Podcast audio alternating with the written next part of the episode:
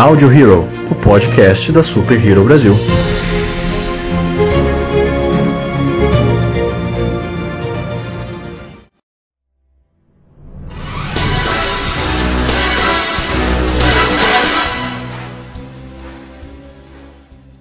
Olá, senhoras e senhores de todo o multiverso, sejam bem-vindos a mais um Audio Hero, o podcast da Super Hero Brasil. Meu nome é Pierucci, Luan Pierucci.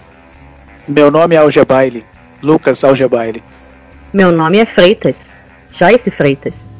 Meu nome é Favareto, Léo Favareto. Eu sou Conce, Marcos Conce. Meu nome é Bond, James Bond. E hoje, na companhia dos nossos convidados especialíssimos, temos um programa também especial. No Audio Hero 007, nós vamos falar sobre o mais famoso, elegante e letal espião de todos os tempos. Então, coloque já o seu smoking, pegue o seu martini, porque hoje nós vamos falar sobre James Bond. Mas antes de começarmos esse bate-papo, vamos para mais uma edição do Hero News, então espera aí que já já a gente volta.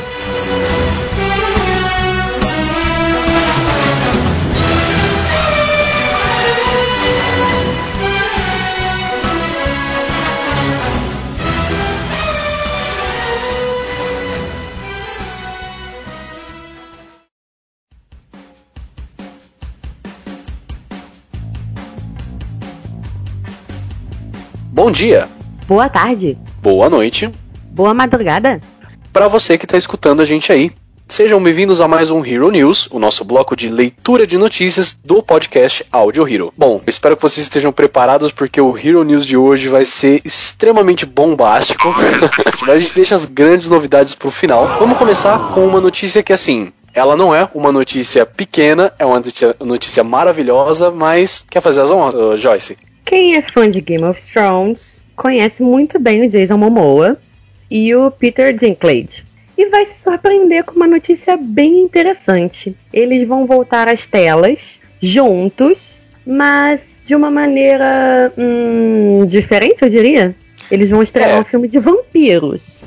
Exatamente, mas assim, você fala assim, ah, eles vão estrelar um filme de vampiros, já é uma coisa bem bacana. O que deixa essa notícia ainda melhor é que Peter Dinklage, nosso querido Tyrion, nosso eterno Tyrion, vai ser Van Helsing. Ou seja, vamos ter Van Helsing anão. Que coisa maravilhosa.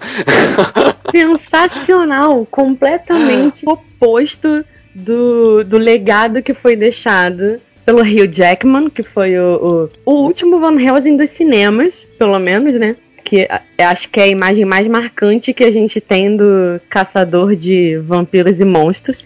E, aliás, o vampiro da trama vai ser o Jason Momoa. Ou seja, a gente já tem um vampirão de respeito, né, para poder contracenar com o, o nosso querido Van Helsing. E assim, é Com muito certeza. bacana porque essa de fato é a primeira vez que nós vamos ver eles contracenando juntos, né?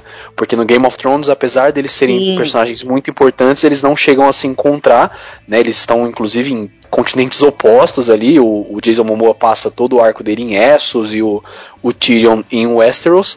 Mas vai ser realmente muito interessante porque você vai ter essa quebra de expectativa total, né? Que nem a Joyce falou, a gente tem aquela figura do, do caçador de monstros, aquele cara parrudo, gigante e tal, não sei o que. Agora nós vamos ter o Peter Dinklage como Van Helsing, então eu tô bem ansioso. Não, vai ser bem, bem interessante.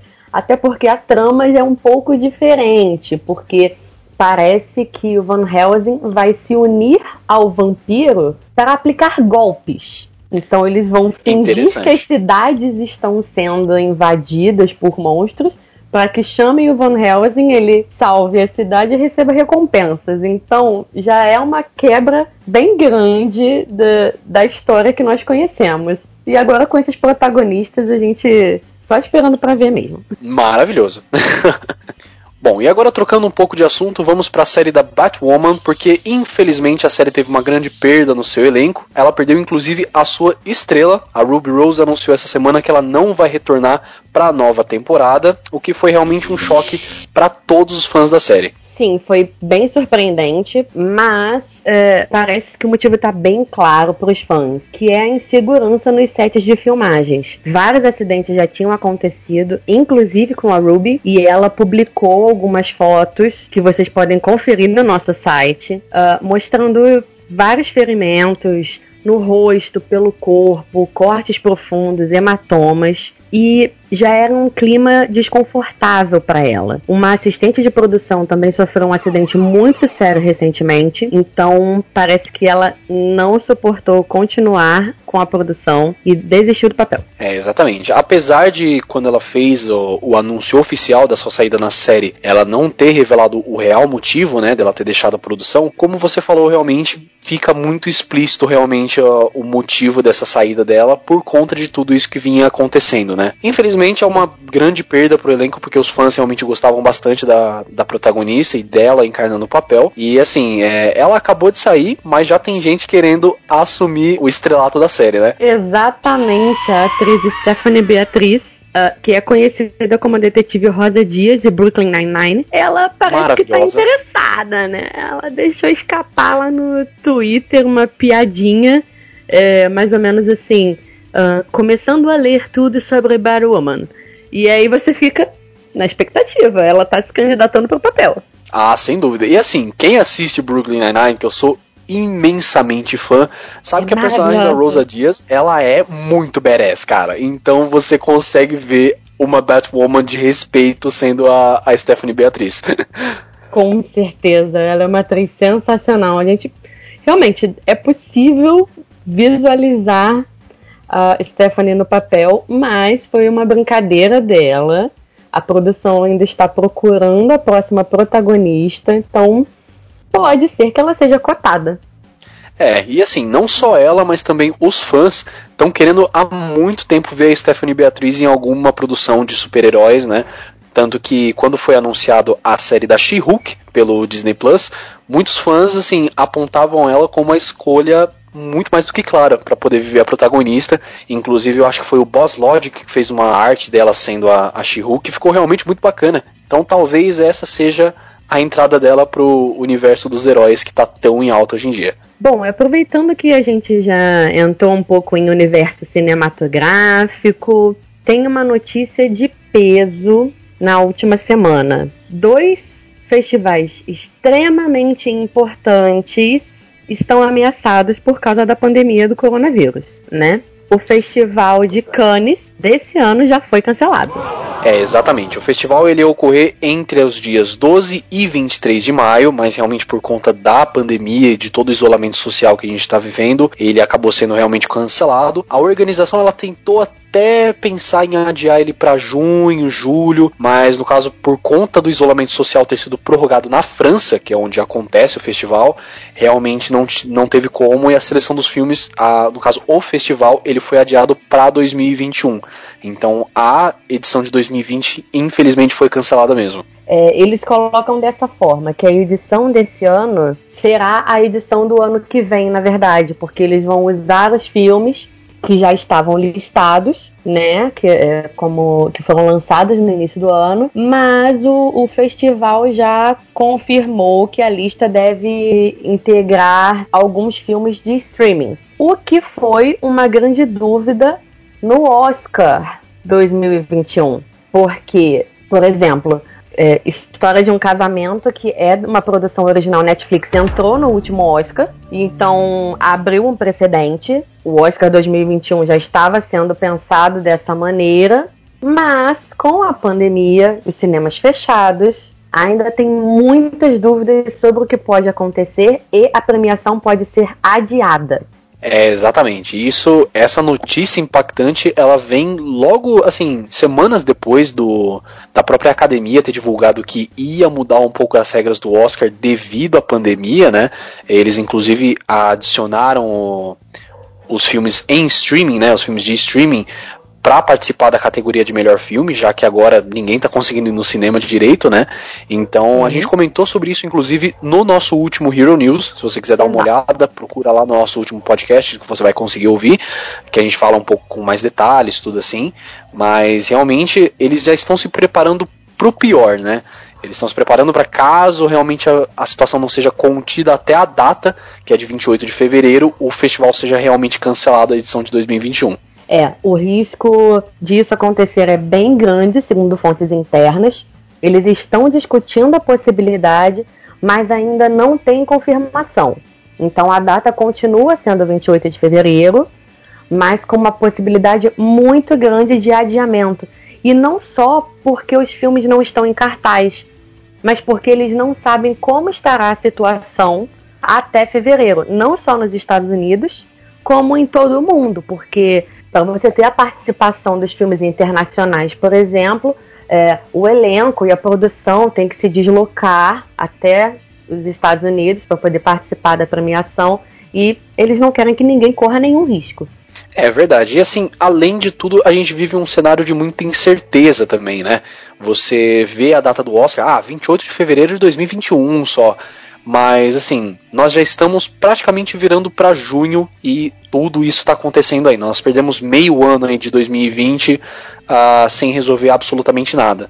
Então, o perigo realmente disso se alastrar até o fim do ano ele é muito grande. Então eles têm que pensar nessas medidas de segurança, em como uh, pode talvez até adiar mesmo a, a, premiação, o que é totalmente plausível, né? Eles adiarem até sei lá o meio do ano, caso não se resolva.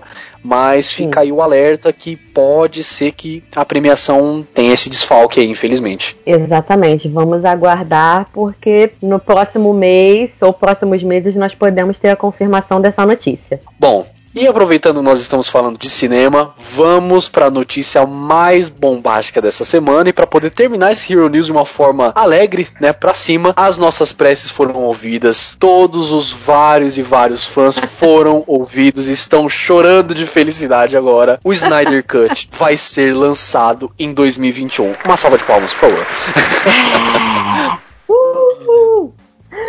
pois bem, desde o início do ano rolava uma especulação, os boatos corriam soltos, porque o, o Zack Snyder parece que estava conversando com os executivos, começou a fazer algumas visitas e as pessoas começaram a ficar de olho, obviamente, né? Então os boatos já corriam, porém, na última semana digamos que um fã inquiriu o Snyder, né? Colocou ele na parede mesmo. Começou a perguntar, mas então, vai lançar ou não vai lançar? O Snyder ficou enrolando, né? Ele ficou dando mais voltas lá no fã, mas o fã não contente pressionou e o Snyder liberou uma arte linda escrito Zack Snyder's Justice League 2021. Então temos a confirmação para o ano que vem do lançamento no HBO Max. Finalmente, finalmente.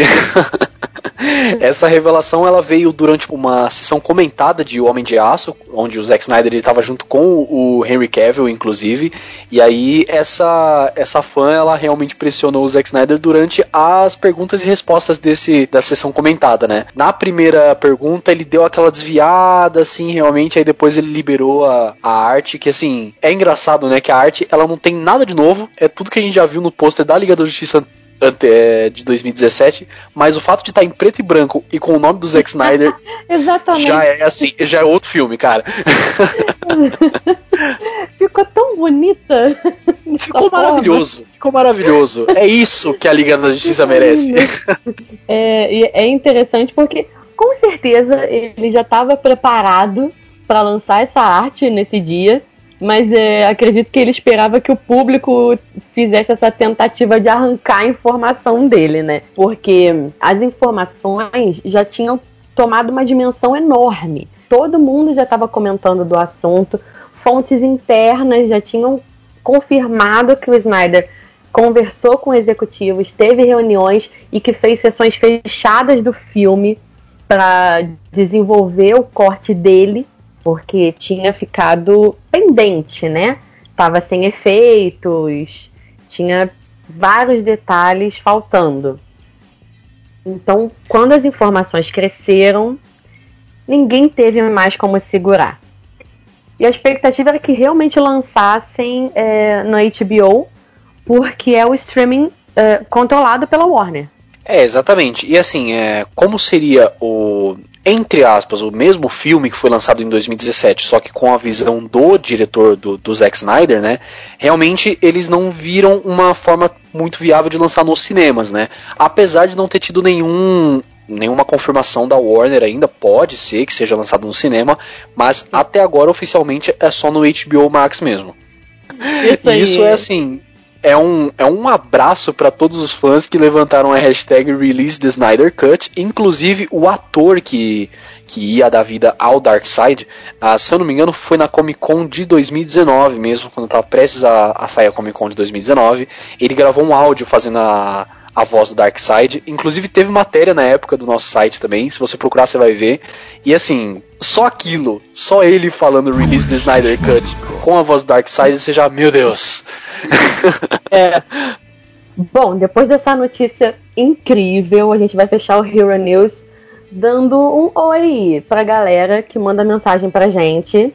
Como a gente sempre fala, mandem mensagem, e-mail, pelas redes sociais, que a gente vai ler e seu nome aparece aqui.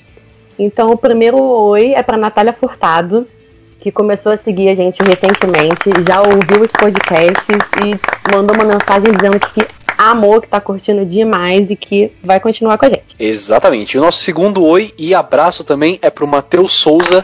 Ele tá acompanhando principalmente o site e a página há quase um ano. Ele tá acompanhando também os podcasts desde o começo. E ele falou também que ele não gosta de Star Wars, mas ele ouviu os podcasts só para poder dar uma força. Então, um grande abraço, muito obrigado pela força, realmente. É, vamos conquistar uma legião de fãs, tá vendo? É, então, olha que coisa linda. Bom, e assim que finalizamos mais um Hero News. Eu espero que vocês tenham curtido essas notícias bombásticas dessa semana. E só relembrando você para ver essas e outras notícias, acesse o nosso site superherobrasil.com.br, dá uma passada no Facebook e no Instagram também, arroba superherobrasil. E claro, continue ligado nesse podcast especial sobre o agente mais famoso do cinema, nosso querido James Bond 007. E claro, com companhias super especiais nesse podcast de hoje, o Léo do Lepopcast e o Marcos da página e site James Bond Brasil. Então, fiquem ligados, até mais.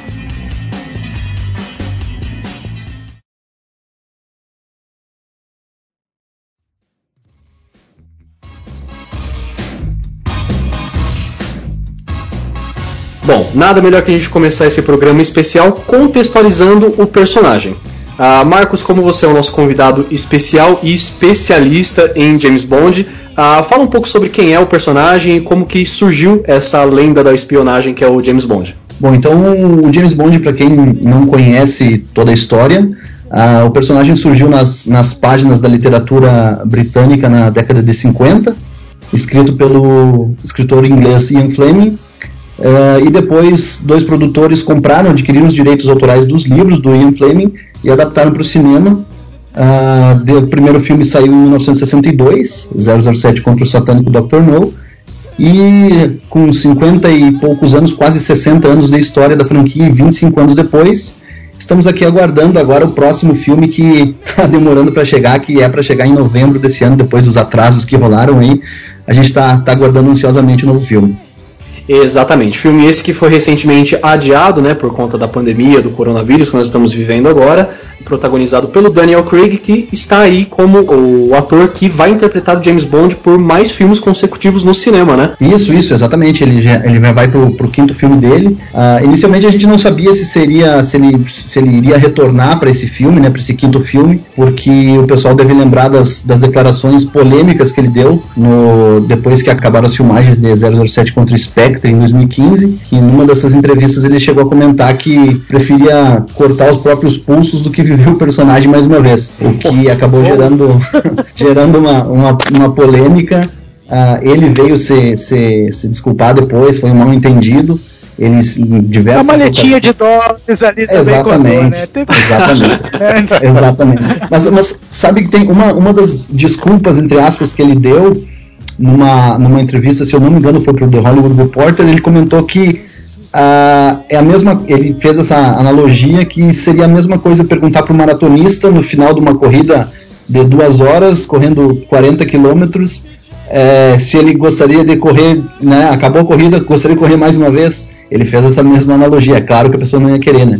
Então ele, ele se, se desculpou dessa maneira. Mas, enfim, como foi dito, ele com certeza, né, contratos milionários, ele volta pela quinta vez teoricamente tem sido anunciado que é a, a, a, a, quinta e última vez que ele, que ele vai participar do.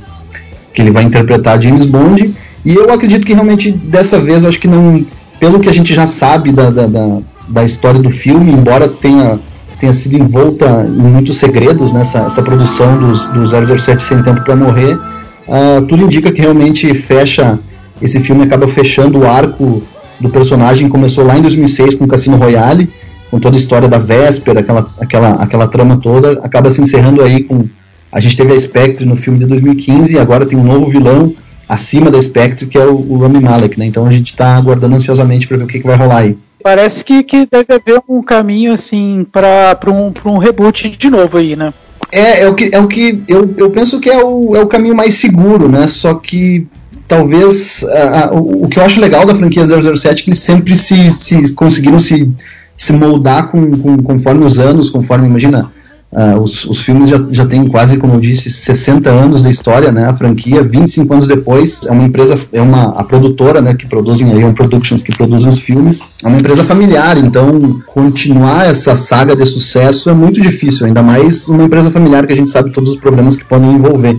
E, e, eles conseguiram né, se estabelecer na, na, na, indústria justamente por, justamente por conseguir moldar o personagem a, a, conforme cada era que ele foi que ele foi sendo interpretado por atores diferentes, né? Desde o da final da Guerra Fria ali que a gente teve a entrada do Pierce Brosnan, aí caiu as Torres Gêmeas no 11 de setembro, aí surgiu né, novos filmes, novos agentes secretos no cinema que não precisavam daquela fantasia que a gente estava vendo nos últimos filmes do Pierce Brosnan com isso surgiu os filmes do Daniel Craig, teve esse reboot e filmes muito mais realistas, muito mais, muito mais sérios, né? Tanto que a gente, o que eu acho legal é que a gente acompanha toda a evolução do personagem do James Bond nos filmes desde o Cassino Royale até até o Spectre, a gente consegue perceber essa evolução que ele trouxe do personagem. Um exemplo disso é que nos primeiros filmes do, do Craig a gente não tinha o personagem Q, a gente não tinha as gadgets, né? não tinha não tinha Money Penny, então tudo isso foi construindo aos poucos que a gente chegou hoje em dia, no, no, desde o do Skyfall, a gente tem os, os, elementos clássicos, né, que a gente costuma dizer da série, e inclusive ele conseguiu trazer um tom mais, mais light, as, as, as frases certas, os momentos certos para os filmes, o que, o que acabou, né, muita gente hoje acaba dizendo que, que Cassino Royale é um dos melhores filmes, se não o melhor da série, e o Daniel Craig acaba sendo por muitas vezes eleito o melhor James Bond. Eu, eu sou suspeito para falar, mas eu acredito que, como a gente já estava falando do reboot, o que, que vai acontecer daqui para frente realmente ninguém sabe. Existem muitos, muitos rumores, muitos boatos do que, que pode acontecer, inclusive da Disney, né, sempre ela, uh, comprar os, os direitos da, da, da franquia. Uh, mas ao mesmo tempo que a Disney pode adquirir os direitos do personagem, eu, eu não vejo eu não vejo, uh, por exemplo, uma, uma cueca do James Bond na Renner, por exemplo, sendo vendida. Vê, Nossa! É, eu não consigo perceber isso. Então, existem, existem muitos, muitas, muitos caminhos que a franquia pode seguir. Uma delas é o, é o outro reboot, realmente. Mas existem outras opções também que, que eu já ouvi falar que o Nolan, o Nolan já foi convidado, convidado diversas vezes para dirigir uh, um filme da franquia e ele sempre disse que ele tem uma ideia específica que nunca foi feito pra, na franquia. O, o Danny Boyle, né, que era o primeiro diretor do Bond 25, ele, ele acabou saindo por diferenças justamente criativas, então ele com certeza ia trazer alguma coisa diferente que talvez os produtores não, não, não foi do agrado deles e acabaram dando um, um pé na bunda do Danny Boyle. Então é aquela coisa, a, o 007 para Eon Productions é a, é a galinha dos ovos de ouro, né? A, a, eles fizeram, já, já né, tem outros filmes produzidos, tem peças que eles produzem, mas o que a gente vê, os últimos filmes produzidos pelo Leon, que é o Film Star Don't, Don't Die in Liverpool, e esse recentemente o The Rhythm Section com a Blake Lively, a gente sabe os, os, fracassos que eles foram. Então o investimento deles tem que ser, e com certeza eles vão abraçar sempre 007 com unhas e dentes, e é o queridinho deles, é o filho deles, eles vão saber perfeitamente o que fazer e é esperar para ver o que, que, vai acontecer, o que, que o futuro nos reserva pós Daniel Craig. É verdade. E é bacana que assim, a própria franquia ela permite muito essa questão do, do reboot, né? Nós sabemos que assim, é, como já foi comentado inclusive, vários atores já encarnaram o James Bond e assim, por mais que sempre ocorrem reboot atrás de reboot atrás de reboot, a franquia, ela, apesar de alguns altos e baixos, ela nunca se cansa. É uma coisa que o povo gosta realmente de assistir os filmes do James Bond.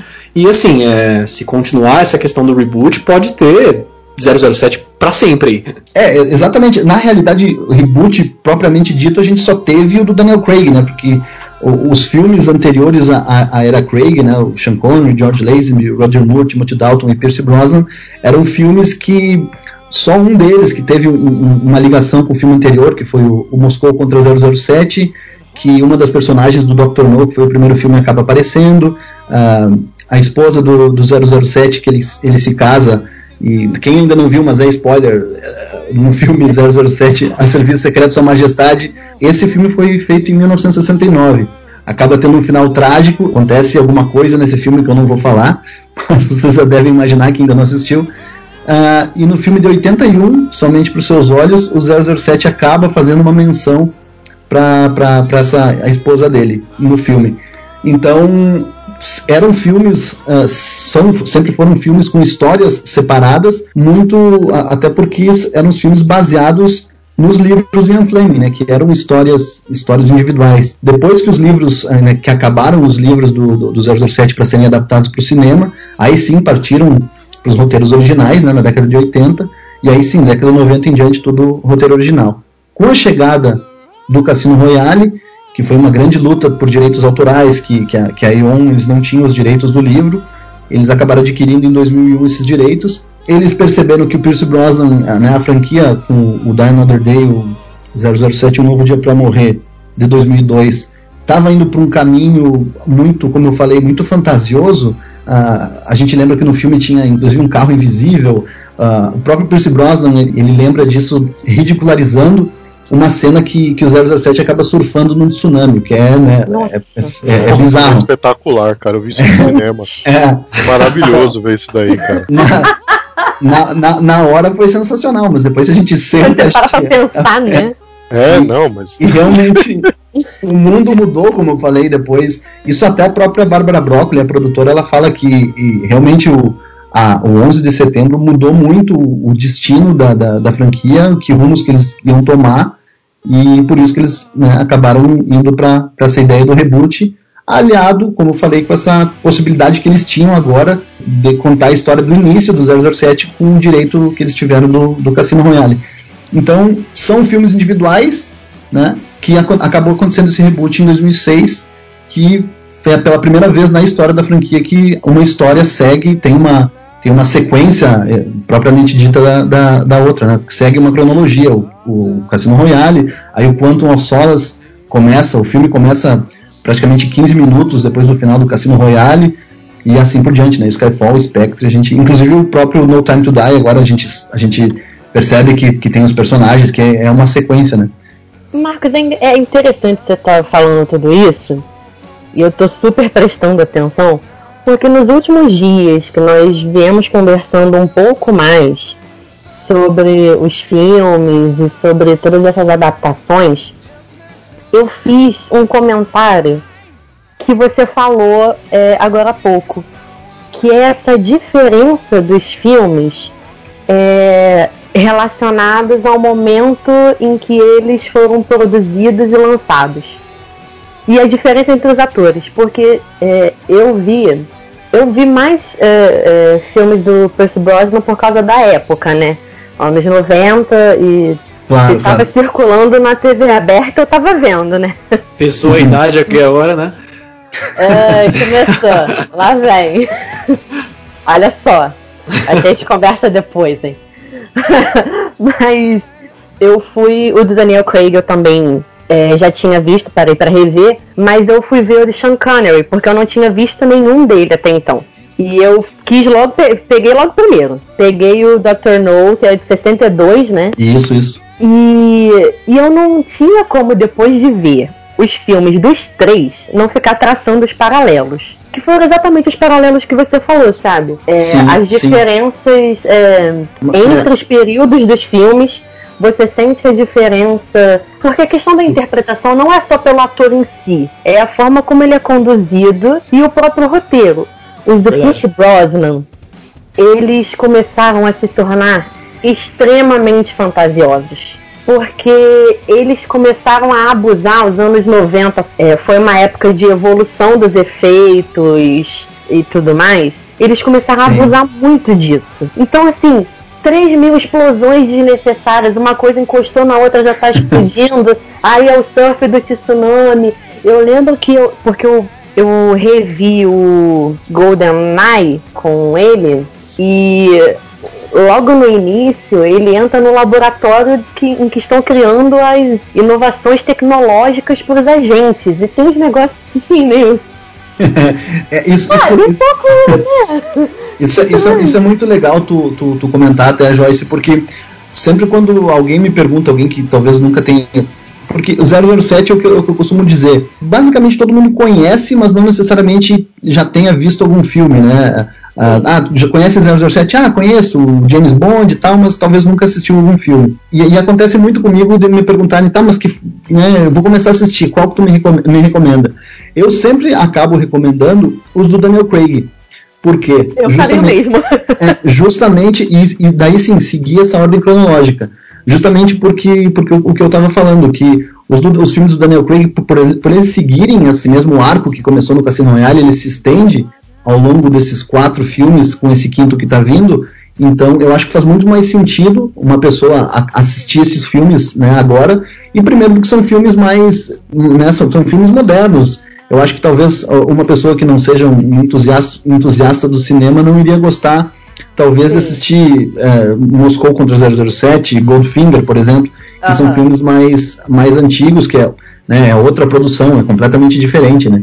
Então. Eu, eu apelei logo pelo primeiro, porque eu queria ver qual tinha sido o primeiro filme, como ele tinha sido construído e porque eu particularmente gosto muito do Sean Connery. Ele Sim, como claro, artista, claro, sabe? Claro, então eu falei, eu vou ver o dele. Fui logo no primeiro, é. mas eu, eu justamente estava comentando isso, que é. é interessante porque foi o primeiro filme, então estava sendo aquele momento da, da estreia do personagem na, no cinema. E o Sean Connery foi um 007 que, na minha visão, foi bastante sóbrio, né? Não, não tem. Sim, sim, sim. Não tem grandes é. absurdos. É, tem aquelas coisinhas, né, para dar uma emoção, para dar uma.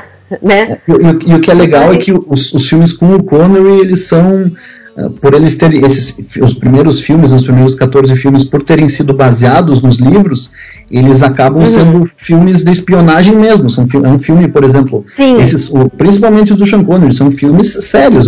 São filmes que, embora tenha aquele, um certo escapismo com os, os usos dos gadgets, aquelas coisas todas, são filmes uhum. né, de espionagem. Uh, o, o, que eu acho legal, complementando até o que tu falou, da, que a gente consegue perceber as, os momentos. Uh, o, o, que é legal também da, da, dos filmes da franquia é que, por exemplo, Uh, imagina na década de, de 60, em 1965 foi lançado é, 007 contra a chantagem atômica, Thunderball.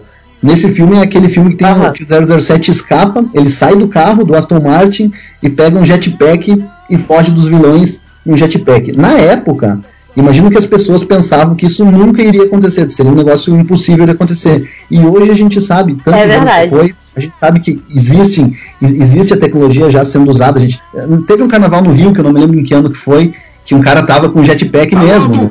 Então, assim sim, como sim. Diversos, diversas outras coisas, como o próprio no, no filme 007 O Homem Nunca Morre de 97, ele dirige o carro, não sei se vocês lembram, com, com o celular, pelo controle remoto do celular. Isso também, no, né, no, final da década de 90, era algo inacreditável. A gente ter um celular com uma tela, Sim. com uma resolução boa e ele controlar o carro. E são coisas que hoje a gente, né, a gente no mundo que a gente está vivendo, a gente percebe que, que é possível. Né? Então, muitos, muitos teóricos e estudiosos do, do, do, da franquia acabam, diz, acabam por dizer também que 007, de uma maneira ou outra, acaba moldando a, a, a, a sociedade né? Porque esse, esse, esse, esse negócio, eu cito isso por causa do, do negócio do jetpack. Uh, inclusive, o, o, o, próprio criador daquele jetpack, eu me lembro que na época saiu uma entrevista, ele falou que ele se baseou justamente naquela, naquela fantasia que ele tinha quando, quando ele viu o filme na infância de poder voar com uma mochila. Então, ele se baseou no 007 para criar aquilo. O próprio, o próprio eu, eu, não me lembro se foi do, do, do, do, do Elon, do, do, Elon Musk, um, um dos primeiros carros anfíbios que também teve no filme de, de, do 007 o carro, aquele a Lotus que entra embaixo d'água. Então, e também fala que se baseou nos filmes do 007 para poder ver se era possível criar essa tecnologia com um carro que pudesse submergir. Então, por isso que eu digo que essas coisas acabam influenciando de uma maneira ou outra, embora seja muito superficial, acabam influenciando mesmo né, o andar da, dessas coisas, assim, principalmente tecnológicas. Né?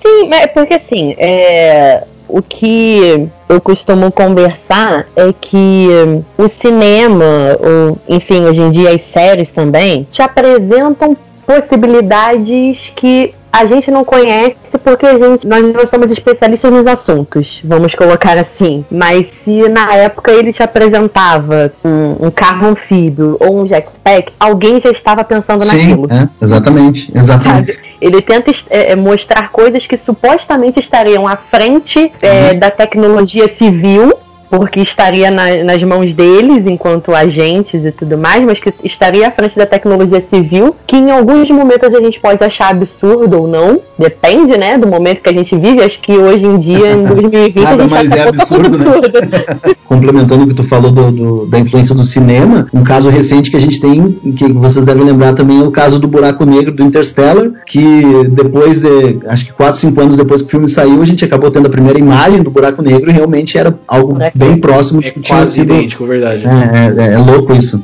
E, cara, é muito bacana essa questão do- dos gadgets, né? Como que a presença deles mudaram de acordo com o, o tema, né? ó, todo o ambiente do- dos filmes mudaram também. Porque até mesmo no Skyfall tem uma piadinha com isso, quando o Isso, James Bond é. começa o uh, conhece o Kill, né? Que ele dá o, o- todo o equipamento pra ele, ele dá o rádio lá. Aí o James Bond ele fala: Ah, essa aqui é a invenção grande de vocês, é um rádio. Ele, ah, você tava esperando o quê? Uma caneta explosiva? A gente não trabalha com isso mais. É sensacional isso aí, nossa, É, é, incrível, bom, né? É. E é legal porque quem assistiu, por exemplo, os filmes anteriores, por exemplo, quem viu o GoldenEye, que lembra da, daquela caneta que, Ai, meu Deus, é. o personagem fica, né, o Boris fica girando, tu faz essa, essa relação na hora, né? Ah, Eu não é, tenho é certeza em, eu não tenho certeza em qual dos filmes que também tem um cigarro que é uma pistola também, não é? Isso, isso também. É, então. É. E é muito bacana porque assim, é, tiveram alguns fãs que reclamaram dessa falta dos gadgets malucos do James Bond nessa franquia, na- nesses filmes novos do Daniel Craig. É, Eu Mas fui um assim, é... mas assim, ao meu ver, a minha opinião pelo menos, eu acho que assim, acaba que encaixando melhor com os tempos Claro. atuais, né? Porque com toda essa mudança que a gente teve do, do cenário dos, do- dos agentes secretos mesmo, acaba deixando um pouco mais pé no chão, que eu acho que o James Bond do Sim. Daniel Craig é o mais pé no chão de todos. Totalmente. É, não, eu digo que eu, que eu realmente torci o bico na época porque, como a Joyce comentou, a gente já estava, né, a gente veio dos filmes do Pierce Brosnan, né, da década de 90 acostumado com isso. Era o, o James Bond, o, o James, os filmes do James Bond são, são um evento, né, Pri- principalmente para quem é quem é fã, para quem acompanha e também para, né, por exemplo, na Inglaterra, os filmes de James Bond é, é- são acontecem, né, as pessoas crescem a vida inteira com os filmes passando na, na, na- na televisão, é, é como eu falei, é um evento. Então, esse negócio dos gadgets, eu também senti muita falta. Eu achei muito estranho, por exemplo, no- na, na- época do Cassino Royale, no Quantum of Solace, mas é algo que eles conseguiram fazer, que, né, que eles conseguiram dar sentido a isso. Porque quando a gente vê, por exemplo, no, no Spectre, quando ele ativa os gadgets do carro, nossa, parece que a gente, né, a gente pula da cadeira quando a gente- vê aquilo, porque tu tava esperando aquilo e tu não tinha isso nos, nos filmes anteriores, né? Isso que é, isso que foi bacana. Não, é realmente maravilhoso. Acho que, inclusive, no. Se eu não me engano, é no final do Skyfall que eles estão invadindo a mansão, que ele ativa a- as metralhadoras do Aston Martin pela primeira vez. Cara, É. aquela cena é maravilhosa. É É, incrível, de arrepiar né? realmente, ele- a- a- até tu falou isso do Skyfall, também tem uma brincadeira que ele faz do, do botão do assento ejetor com a Amy quando ela tá no, no carro. É verdade. Isso, né, isso é uma menção lá no, no, no, no- filme no Goldfinger, que, que, o, que o carro tem o assento ejetor, ele acaba ejetando a personagem. Então, são essas pequenas homenagens dentro dos, dos próprios filmes. Né? Ele tá se homenageando. É, é, no tá. GoldenEye tem um assento ejetor no helicóptero. No helicóptero. Se desmonta tudo e ele voa. E ele usa essa questão do assento ejetor no próprio Spectre, né? Só que é no Aston Martin mais, ah, mais moderno, tudo que era pro, Sim, sim. pro 009, se eu não me engano, né? isso, isso. É, o Léo ele tá um pouco quieto, eu queria que você defendesse agora o seu o, o James Bond surfando no tsunami, por favor. Não, é que eu tava prestando atenção aqui. Eu não queria atrapalhar o raciocínio, não. Eu tava prestando atenção. A, a questão dele, dele surfar no, no tsunami é, foi por ironia mesmo. foi por ironia. É por, porque Ufa, assim. agora a gente já pode falar a verdade. Ufa! Porque assim, o... aquele filme eu fui assistir no cinema, né? Eu, eu conheci o James Bond pelo meu pai. É, meu pai gostava muito de filme é, de espionagem e tal. É, e a gente pegava pra assistir os filmes do James Bond junto, né? Quando tava passando na TV, podia ser o horário que fosse, ele me chamava, Léo, tá passando James Bond, Legal. opa, vamos lá. Legal. E aí a gente ficava assistindo junto, né? E aí a minha irmã, ela acabou pegando é, pegando embalo nisso, né? E aí ela foi tal e, e esse esse filme do do Pierce, do Pierce Brosnan aí que ele tá surfando no espetacular. espetacular. Ele tá surfando E detalhe é que ele surfa no tsunami sem ser com uma prancha, né? Isso que é o mais legal. Quê? Isso aqui é o, isso aqui é o Gente, melhor da com coisa. o quê? Porque eu não lembro disso. ele tá, ele tá, ele tá, ele tá, ele tá fugindo do, do daquele raio de- da- do, do Icarus, do satélite, num, num, num veículo que é o Dragster, eu não, eu não sei que veículo é aquele, mas é um, é um Dragster que chama.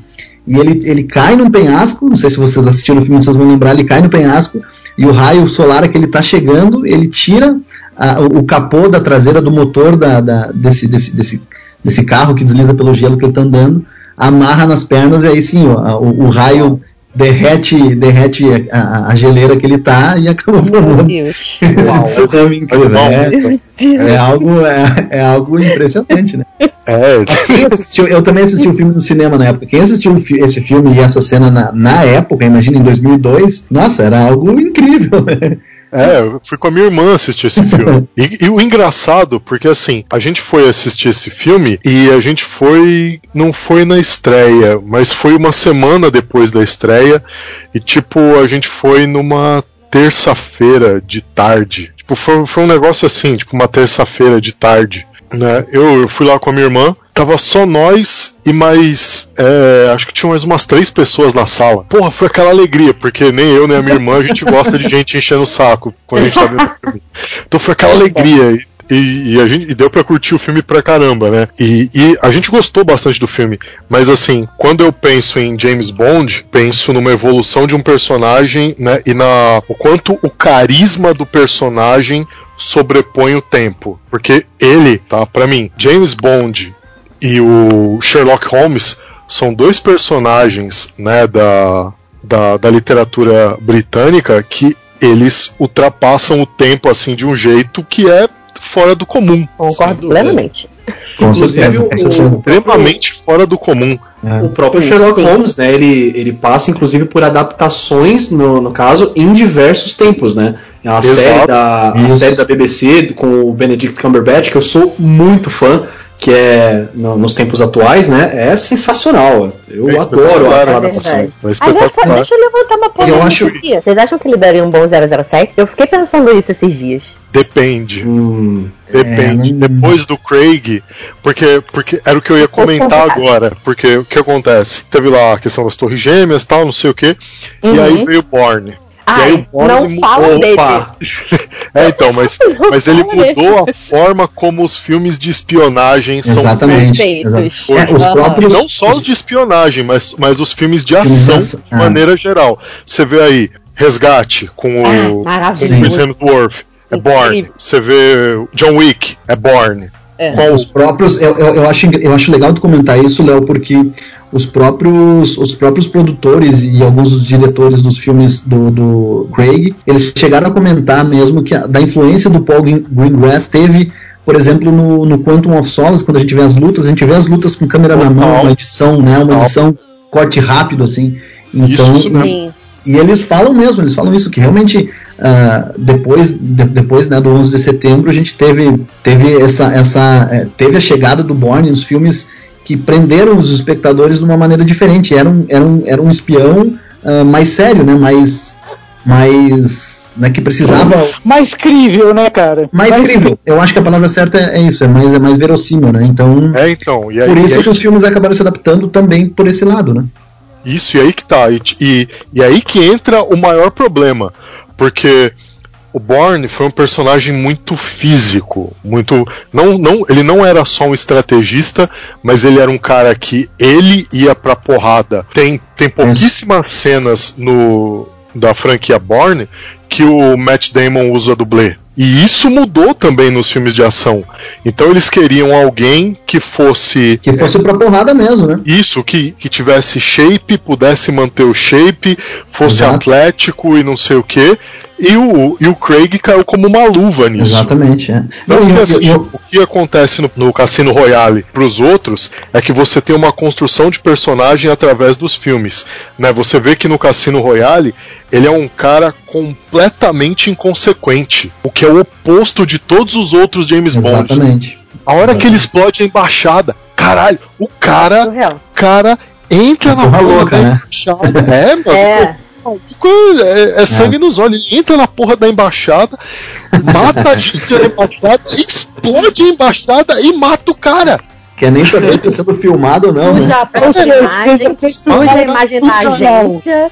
Então, É, é. E, aí que tá. Então, tipo, depois disso e de, de ver essas características no Craig, é difícil imaginar um, um outro ator que É. conseguiria dar um.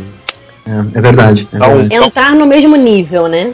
Aí você, você pensa num Scott Adkins. Porque ele é um lutador, tal, e não sei o que, é britânico, tal, não sei o que tal. Mas eu não sei se ele, se ele cairia bem pro papel. É difícil. Depois do Craig é difícil. É interessante você falar tudo isso, porque outro comentário que eu fiz em off, vou colocar pra vocês, é que eu justamente falei exatamente o que vocês estão debatendo. O Craig é, e toda a forma como, como esse pedaço da franquia foi desenvolvida com ele tornou tudo muito crível. É tudo muito possível dentro do que um agente secreto poderia fazer ou seria capaz de fazer entendendo que ele tem todo um treinamento para aquilo. E todas as, as possibilidades, ferramentas e equipamentos à mão para ele fazer determinadas coisas. Mas ele tornou a coisa muito crível. O Daniel Craig, ele é o, o, o James Bond possível. É o cara que se quebra, é o cara que toma tiro e quase morre, é o cara que se arrebenta. É um cara que se é- machuca, tu vê sangue nele. né? isso, você Ah. vê, ele se machuca, você vê Ah. sangue, você vê ele quebrado, você vê ele saindo no braço com alguém. Não, e é legal. vê- Cara é legal, de saco é, é- roxo. É legal tu comentar. Tipo isso. Meu Deus, não me lembra dessa cena, pelo amor de É Deus. legal, tu, é legal tu comentar isso porque até no, tem na- uma cena do Cassino Royale que a gente até percebe quando ele mata o, o- a- aqueles capangas na escadaria do hotel, quando ele Sim. volta, ele volta, ele fica se olhando no espelho, ele, ele né, por isso que o, Daniel Craig ele constru- conseguiu construir esse personagem tão incrível justamente por causa disso. Ele, ele acaba olhando e, né, assimilando aquilo que ele acabou de fazer na frente da mulher, né, na frente da, da Vesper. Então, ah, e, e eu acho legal o que o Léo comentou a, a respeito do carisma, porque hum, quando ele foi anunciado em 2005, a maioria das pessoas, né, todo mundo torceu o bico que estavam acostumados com o Pierce Brosnan no papel. E, e ele- realmente ele não tinha um carisma logo, logo de cara, a gente não percebe um carisma nele, não é um cara, não é um cara ah, talvez boa pinta que nem o Pierce Brosnan era. E os filmes do Pierce Brosnan no primeiro GoldenEye, a gente vê o primeiro filme dele, na primeira primeiro momento que ele aparece, já tem aquele carisma logo, logo no início, né? Coisa que o Daniel Craig acabou construindo com a evolução desse, de- do personagem durante os filmes, né? Não contradizer, mas colocar um outro olhar nessa coisa. Eu, eu não conseguia gostar tanto assim do Percy Brosnan como James Bond. Ah, que legal, que legal. Eu fiz um comentário assim. Porque eu, eu, é, o Percy Brosnan, ele tem. Pra Muito mim, tá? É, talvez.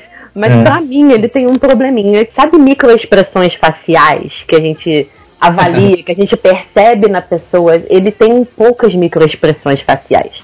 O Pierce Brosnan tem a mesma cara pra todos os filmes que ele faz. Então, É tipo Janequine. tipo em inglês. É, é- é isso mesmo. é, é isso, é, É isso. isso mesmo. Mas na, na minha visão, o Giannichini né, é mais bonito. Mas enfim, por essa parte. Eu, eu- eu- eu- acho legal tu comentar isso. Eu digo isso por mim, particularmente. É o talvez o 007 que eu mais me identifique, que eu mais. Até talvez que eu mais, que eu mais goste, justamente porque. geralmente esse né, se a gente for falar, conversar com outros fãs, também pensam da mesma maneira. Uh, o primeiro 007 que a gente acompanha e que vê no cinema, né, acompanha os filmes, acaba se tornando, tem um, um certo apego uh, emocional afetivo, e nostálgico, uhum. né, afetivo. Uhum. Então, então eu, por isso que eu, comigo particularmente tem isso do Pierce, do Pierce Brosnan. O é. que isso, isso, não, isso não isola o fato de eu, né, de eu gostar dos filmes do Daniel Craig. Eu, eu acho que o Daniel Craig né, criou as, os filmes, né, conseguiu criar o personagem dele de uma maneira totalmente diferente do Pierce Brosnan e que funcionou tão bem ou melhor né, do que os filmes do Pierce Brosnan.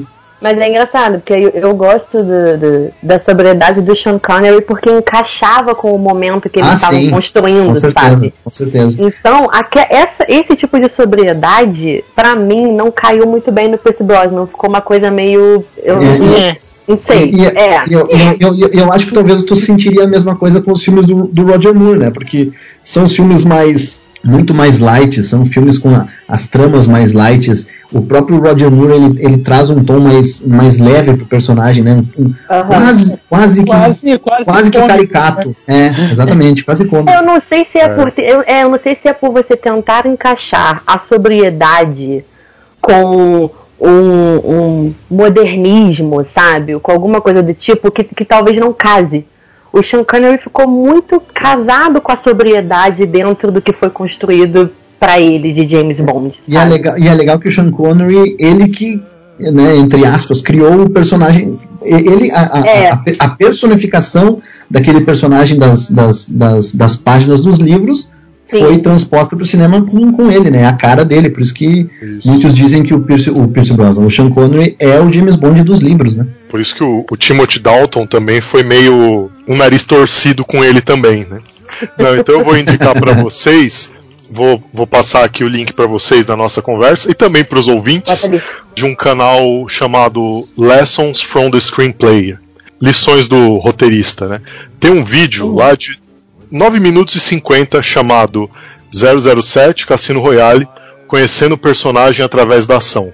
E lá ele mostra justamente essa, esse trecho da, de ação, né, do, da introdução desse novo 007, né, do, da hora que ele vai perseguir aquele, aquele cara, né, da hora que ele vai começar a perseguir o cara, até a cena da, da explosão, né, lá na embaixada, e ele mostra como passo a passo de cada uma das coisas que acontecem na cena foi tudo tramado para passar pra gente, espectador, muito mais informações a respeito da personalidade desse novo 007 em relação a todos os outros. E é incrível. Espetacular. É, é incrível, espetacular. É incrível. Pô, eu vou passar aqui para vocês o, é link. Legal. E aí fica aí para os ouvintes, é, galera, tá em inglês, então tipo, mesmo assim vale a pena ver esse vídeo porque é. Mas tem, a, tem, tem a legenda em português no, no vídeo, se eu não me engano, eu acho que tem. Tem como ativar as legendas do YouTube. Dê uma olhada aí porque, olha, de verdade, se você é fã do 007 ou se você está querendo conhecer um pouco mais do personagem, assista esse vídeo porque é muito foda. E assim, aproveitando que a gente voltou a falar um pouco do Daniel Craig, eu só queria adicionar uma coisa quando a gente estava falando dele sobre ele ser um personagem muito mais humano, dele se machucar, dele sentir a, a porrada. Assim, é, o primeiro ato, quase que todo do Skyfall, é toda essa readaptação dele depois dele ter tomado o tiro, né? Tanto que ele vai pro treino de tiro novamente, ele faz a entrevista com o psicólogo, que ele inclusive é, ele não passa, né, em todos esses testes. E é muito bacana como que assim, você no Cassino Royale você vê a adaptação que ele tinha acabado de se tornar o 007, apesar dele ser um já ser um agente muito experiente, ele estava entrando num novo mundo ali, então ele tinha que se adaptar. E no Skyfall você vê uma adaptação totalmente diferente, porque ele já tinha toda aquela experiência de antes, mas ele tem que, assim, aprender a andar de novo por conta de todo o trauma que ele sofreu. É, aprender, aprender a andar nos trilhos, né? A gente, a gente, Sim. A gente fala, é, porque realmente ele, ele, nesse filme ele acaba construindo toda essa relação, né, no, como tu falou no primeiro ato, de, de retorno, né? De um retorno do, do, do, personagem depois daquele trauma que ele sofreu. Ele estava esquecido, ele estava até então, até aquele ataque do, do, do, do Silva, do personagem Silva, ele não era, não, não era preciso no serviço secreto. Sim. Então, isso que é legal tu, tu trazer à tona isso, porque realmente ele só é, né, só precisam dele quando existe um ataque na, né, na sede do Serviço Secreto Britânico, que quando a Amy solicita e ele acaba voltando, né, acaba aparecendo no apartamento dela. Sim, verdade. E assim, é muito bacana como que você sente todo o peso do cara, né? Ele, assim, ele erra o tiro, ele treme, é, na hora que ele vai atirar, ele, você vê a mão dele tremendo, ele sentindo aquele negócio no ombro, assim, tanto que ele tira o, os estilhaços depois de um tempo, né, no, do, do ombro, na frente do espelho. Cara, é muito bacana você ver essa humanização total do personagem. Total. É, e a gente vê também que ele tá bem dependente do álcool também, né? Que, é- que, é- que é algo legal. Sim. Que é algo legal que também trazem. Isso, é, isso foi algo que foi, né, que foi trazido dos livros, porque nos livros ah, é legal porque o 007 da literatura ele não gosta de estar fazendo aquilo, ele não gosta de matar pessoas, ele, né, ele, ele, ele é um cara solitário e ele bebe muito, ele fuma muito. Isso, claro que o cigarro na, na, nos filmes da Daniel Craig, né, por tudo que a gente está vivendo, né, de, de, de campanha contra o tabagismo, nunca apareceu. Mas, mas o álcool ele está muito presente, né, principalmente nesse ato do, do Skyfall. Sim, verdade. Como que é, é estranho a gente ver esse James Bond super-herói do nada se tornar um James Bond humano. Ah, nessa cena que ele toma o tiro, no- nessa cena do trem, quando a Moneypenny ela atira nele. Eu, assim, quando eu assisti essa cena da primeira vez, eu assisti tudo assim, eu falei, caramba, ela tem uma mira sensacional, porque ela conseguiu atingir o cara com o trem em movimento. não sei o quê. Aí daqui a pouco você mostra o trem em cima de novo e é o cara que tá lá em cima. Você, não, pera, ela acertou o James Bond? Como assim? É legal que mostra né, o, o, o personagem to- totalmente vulnerável. né? Ele, tá- ele não é, é como tu falou, não é aquele super-herói que. Não é aquele personagem imortal, não. A gente vê que na, naquela cena a gente pensa, porra, mataram o 007, né? É, inclusive ela mesmo fala, faz uma piada com, com isso, Isso, quando né? eles se reencontram depois, né? Que ela, ah, não, eu fui suspensa, tal, não sei o que, alguma coisa por eu ter matado o agente 007. E assim, essa cena que ele toma o tiro, que ele cai e tudo assim, me leva a uma outra coisa muito importante também da, dos filmes do Daniel Craig, que são as icônicas aberturas, né? Ah, gente, sensacional. Ah. Desculpa. Mas essas trilhas sonoras. Ah, Não, é, é de arrepiar, assim, só de lembrar, cara. É, realmente, é, é algo. E é, é- é- mais uma vez, é um, é um elemento clássico de toda a história da franquia que a gente teve, né? Que ela acabou. E, e o, que, e o que é legal, que embora né, tenha esse, esse- Cada filme tem a sua característica demonstrada na- nessas sequências dos créditos, na, das- na sequência de abertura que a gente está falando, das músicas, ah, é legal porque foram pouquíssimas pessoas responsáveis. Eu digo, por exemplo, os, do, do- os que, o, o, o- o que faz agora é o mesmo que faz do, do- dos filmes do Pierce Brosnan. Desde 95 é o mesmo, é o Daniel Clayman, que é o diretor que faz toda essa, essa sequência de, de abertura. E antigamente, nos filmes do Sean Connery, do, do Timothy Dalton, Roger Moore, enfim, era o Maurice Binder também, que, ou seja, são dois criadores que né, construíram toda essa, essa, essa estética das aberturas que realmente, como tu falou, se tornou algo, algo clássico, algo memorável, no, que a gente sempre lembra, né? Quando lembra do filme 007, de tantas coisas que a gente lembra, uma das coisas que a gente ah, acaba, acaba citando sempre as, as aberturas clássicas, as músicas tão conhecidas. Né? Admito que além da clássica, a que mais toca na minha cabeça, porque eu tenho tipo um toca-disco mental que fica tocando Skyfall. Toda vez que eu penso no 007, É, também. eu só consigo ouvir a voz da Ah, ah. Val. É, essa aí é do É Guns, né? É, Pra mim, essa é, É do a Guns N' melhor Roses. É. Do Paul É, na McCartney, na verdade, realidade, né? É, do Paul, isso, verdade. É do Paul McCartney, né? Isso. É, melhor- Assim. pra mim é You Know My Name, cara, com o Chris É. Cornell. Puta que da. Caralho, é verdade, é mano. Incrível, incrível. Caralho, velho. É, Pô, até ela, arrepiou ela é, agora. ela é mano. realmente Caramba. excelente. Mas eu não Incrível. sei se é porque a, a, a voz da Adele me marca muito e é uma das. Acho que das poucas mulheres, né? Acho que tem ela e acho que a do Percy Brosnan tinha Não, tiveram a, a Tina já. Turner. É, Sh- Sheryl Crow, até a Madonna já cantou. Ah, é do. do Teve a- Another Day. É da Isso, Madonna. teve a, a clássica que é a Shirley Bassey, né? Que cantou Goldfinger, uh, Moonraker, enfim. né? É, é dividido, né? Entre, entre bandas, entre vozes masculinas e femininas, essas aberturas, né? É, as bandas eram mais, eram mais comuns na, na, na década de 80, que a gente teve Duran Duran, teve a Ra, né? Uhum. Então, e depois acabou sendo mais, mais comum né, cantores ou cantoras individuais solo, né? Se bem que a gente teve em, no Quantum of Solace foi o, o Jack White e a Alicia Keys, foi esse eh, dueto, né? Que Aham. embora muitas vezes as pessoas não lembram muito bem dessa música porque não talvez não tenha agradado todo É, mundo. acho que quando a gente vai puxando, a gente vai realmente lembrando das outras, mas tem algumas que ficam marcadas pra cada um É. de nós, né? Sim, Eu acho Assim, que é. Skyfall fica- é muito marcante pra mim e Die Another Day da Madonna é muito marcante pra mim também. Não, e é legal que a Madonna, é, a, a- a Madonna cantou a música com a, a- com, com como é que é com a condição de ter uma ponta no filme, senão ela não ia cantar música. é, Estrela! con- convidaram ela pra, pra, pra cantar música tema, ela falou, "Ah, eu só canto se eu, eu- vocês me encaixarem em alguma cena no filme. E ela aparece questão de 10 segundos no filme. É a rainha do pop, ela faz o que ela quiser. Ela pode. Assim, é, pessoalmente a minha favorita também é Skyfall, é maravilhoso, toda a sequência de abertura. Assim, seguido de Writings on the Wall, que é do Sam Smith, do, do Spectre, né? Que eu acho Sim. maravilhoso também, me toca, assim, totalmente. Mas assim, nenhuma dessas aberturas supera a do Deadpool 2 com a Celine Dion, porque convenhamos, né? convenhamos. Verdade, né, cara? No início, a bunda do Deadpool estampada na- no cinema, assim, ao som de Celine Dion, não tem nada mais maravilhoso, cara. Nossa, que lembrança que você trouxe agora. Cara, quando, quando eu fui assistir Deadpool 2 no cinema e teve essa abertura, eu, assim, eu dei um berro. Meu Deus, a abertura do 007, não é possível. E é, e é- e é- e é legal até tu citar isso, porque realmente a influência, ela, ela vai- essas influências do 007, ela vai indo para todos os, os nichos, que não sei se vocês chegaram a... a- a- né? é, porque, por exemplo, tem... Missão Impossível também. Isso é impossível, tem, mas eu ia comentar da que daquele do, não sei se vocês chegaram a jogar, mas o, Metal Gear Solid Snake Eater, Metal, Metal Gear. Solid Maravilhoso, Total, maravilhoso.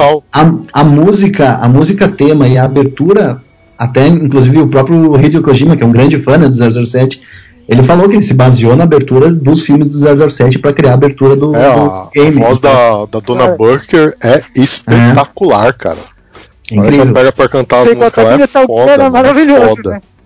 Não, Metal Gear é maravilhoso, inclusive que nem o, o próprio Marcos comentou, o Hideo Kojima ele não esconde essa admiração que ele tem pelo 007, né? Tanto que a, toda a saga Metal Gear, inclusive Splinter Cell também, que é outra saga maravilhosa dos games, Exatamente, são exatamente. muito inspirados no, no 007. Até o 007, ele tem um jogo próprio, que é o GoldenEye, que lançou pro Nintendo, e, meu, é maravilhoso. Quem já teve a oportunidade de jogar, foi um jogo que, assim, marcou a época, sabe? Porque trouxe o multiplayer, um dos melhores multiplayers da época também. Então, 007 fazendo, assim, marcando muito mais do que no cinema e nos livros. É, e eu sempre falo do, do GoldenEye, foi graças ao GoldenEye, graças ao game que, que tantos anos depois, desde 97 até aqui, 23 anos depois, que eu me tornei um fã. Eu sempre Olha costumo só. dizer quando me perguntam, foi graças ao. Eu sou a geração GoldenEye, porque sempre quando me perguntam eu falo, foi através do game, o game me levou pro filme, aí o GoldenEye me levou pros outros filmes, e aí, né, só a história aconteceu. Não, eu adorava jogar GoldenEye também, meu. É Nossa, incrível, maravilhoso. incrível, é. É assim, é um jogo que você pega, tudo bem que ele, né, a contar pelo, pelo, pela data que ele foi lançado, ele é um jogo bem velho. Mas assim, Exatamente. você pega ele até anos depois, é um jogo que envelheceu muito bem, sabe? Muito é a mesma bem, coisa de você bem. pegar, sei lá, o Black hoje em dia, que é um jogo que Exatamente. envelheceu muito bem, exatamente, sabe? Exato. É, não, e o GoldenEye, como tu falou, ele realmente foi, foi revolucionário para a indústria do FPS na época que a gente tinha, acho que só Doom e Duke Nukem, talvez, e Quake. Ah, O Wolfenstein 007 também. É, também. Então o 007 ele veio justamente para revolucionar e foi um, um, um dos poucos jogos baseados em filmes que deram certo, né? Que deram tão certo, né? É verdade, porque nessa época, assim, principalmente a partir dessa época, até meados dos anos 2000, era bem comum você fazer é, adaptações para os jogos do cinema. Só que não era muito bom realmente. Assim, algumas se destacaram, como 007 e o jogo do Poderoso Chefão para o PlayStation 2, Sim. mas não era uma coisa muito comum de se acontecer mesmo. Então, é, é assim, vale muito citar porque foi uma revolução na história dos games incrível, assim. Tinha aquele do Michael Jackson também, né? Do Moonwalker do Mega. Sim, verdade. Verdade. Aí a gente, a gente foi longe, a gente foi longe. É verdade. É, um pouco. Mas agora, os filmes do, do Bond, eles têm uma questão interessante, que são outros personagens muito fortes e muito marcantes. O O ou a M, por exemplo, é fundamental no filme, né? Nos Sempre. filmes. Eu admito que eu a Judy Dent de M. É, e, é- e é- e é legal todo até a, a M do, do, do Daniel Craig, embora a M do, do Pierce Brosnan ela sempre teve aquele papel é, de superior, quase mãe talvez, né? Mas nunca ficou claro nos filmes do Pierce Brosnan. Sempre foi aquela chefona que tinha, né? Ela tinha uma coisa, um, um, embate com o personagem. O que mudou completamente com o Daniel Craig, né?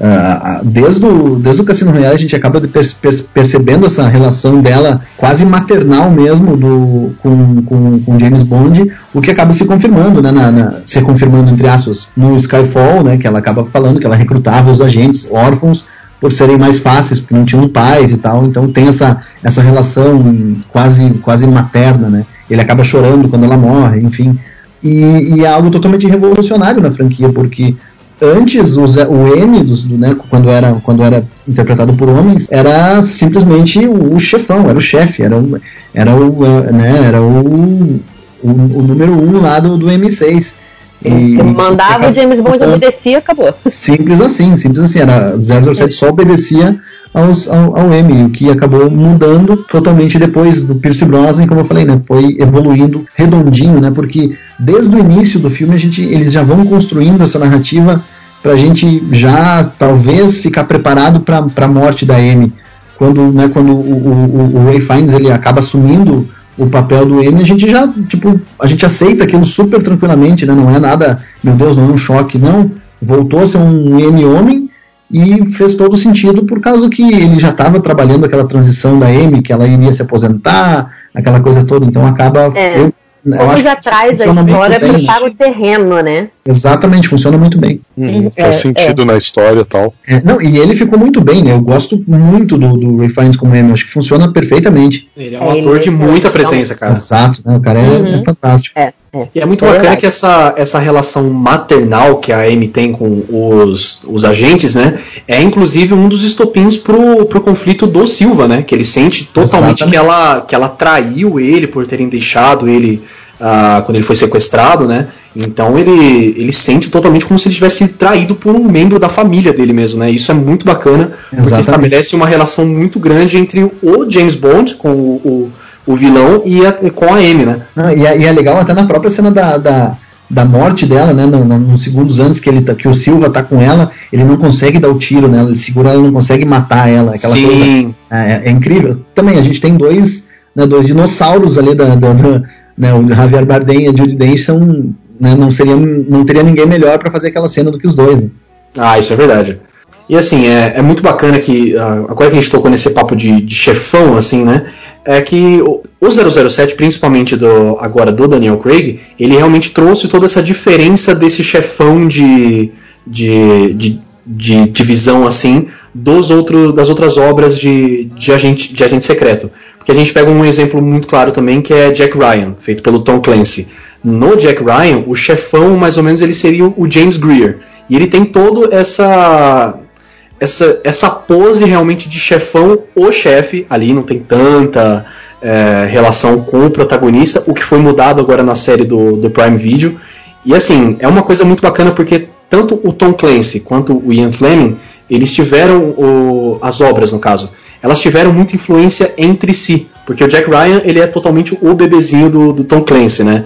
E assim, ao mesmo tempo que o Jack Ryan tem muita influ- influência do 007, os filmes do Daniel Craig acabaram tendo bastante influência das obras do Jack Ryan também. Vocês sabem o que é interessante de perceber? É que quando a gente volta, pega pra analisar, tipo, falando, falando de chefão, tal, assim, tal, chefe, responsável por, por agente, tal, não sei o que, essa questão da M nos filmes do James Bond, ela foi pegar é, referência numa série policial que eu acho que muita gente aqui acompanhou, que é o CSI Miami. Ah, eu vi. Uau!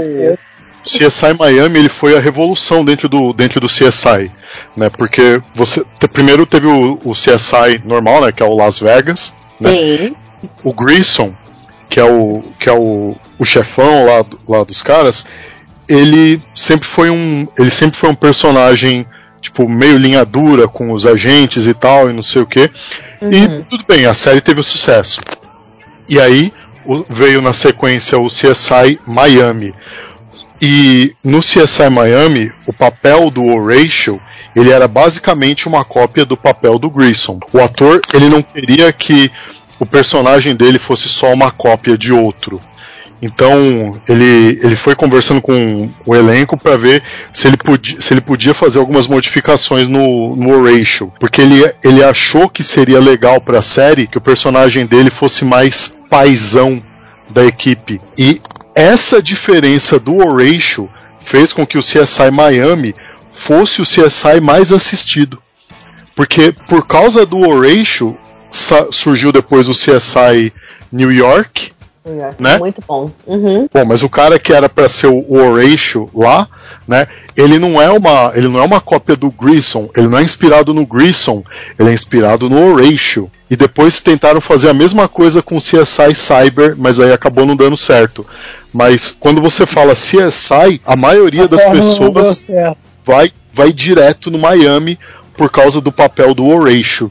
Então eu vejo muita correlação entre a M e o, e o Horatio nessa questão de, tipo assim, um ser paizão e outra ser meio mãezona. Né? Então, é uma, é uma assimilação que, bom, pelo menos para mim, ela legal essa relação, clara. né? Legal, legal essa relação. Nunca tinha, nunca, nunca tinha, nunca tinha visto nada sobre, mas é, é interessante porque a, a, a M da, da Judy Dent uh, é legal porque eles, eles optaram por mudar na época, né? Porque imagina, todos os filmes até o GoldenEye, o, o personagem sempre foi interpretado por um homem, né? Então, na época, na, na, no início da década de 90, acho que até 96, parece, o Serviço Secreto Britânico, realmente o MI5, tinha uma chefe mulher, era Stella Remington, algo assim ela, ela foi a grande inspiração dos roteiristas e dos produtores a, a mudar totalmente, a repaginar a personagem para mulher, porque estava refletindo realmente, mais uma vez, o que a gente tinha falado no início, refletindo o, o, a realidade. É, e aliás, o, o burburinho sobre uma possível 007 mulher.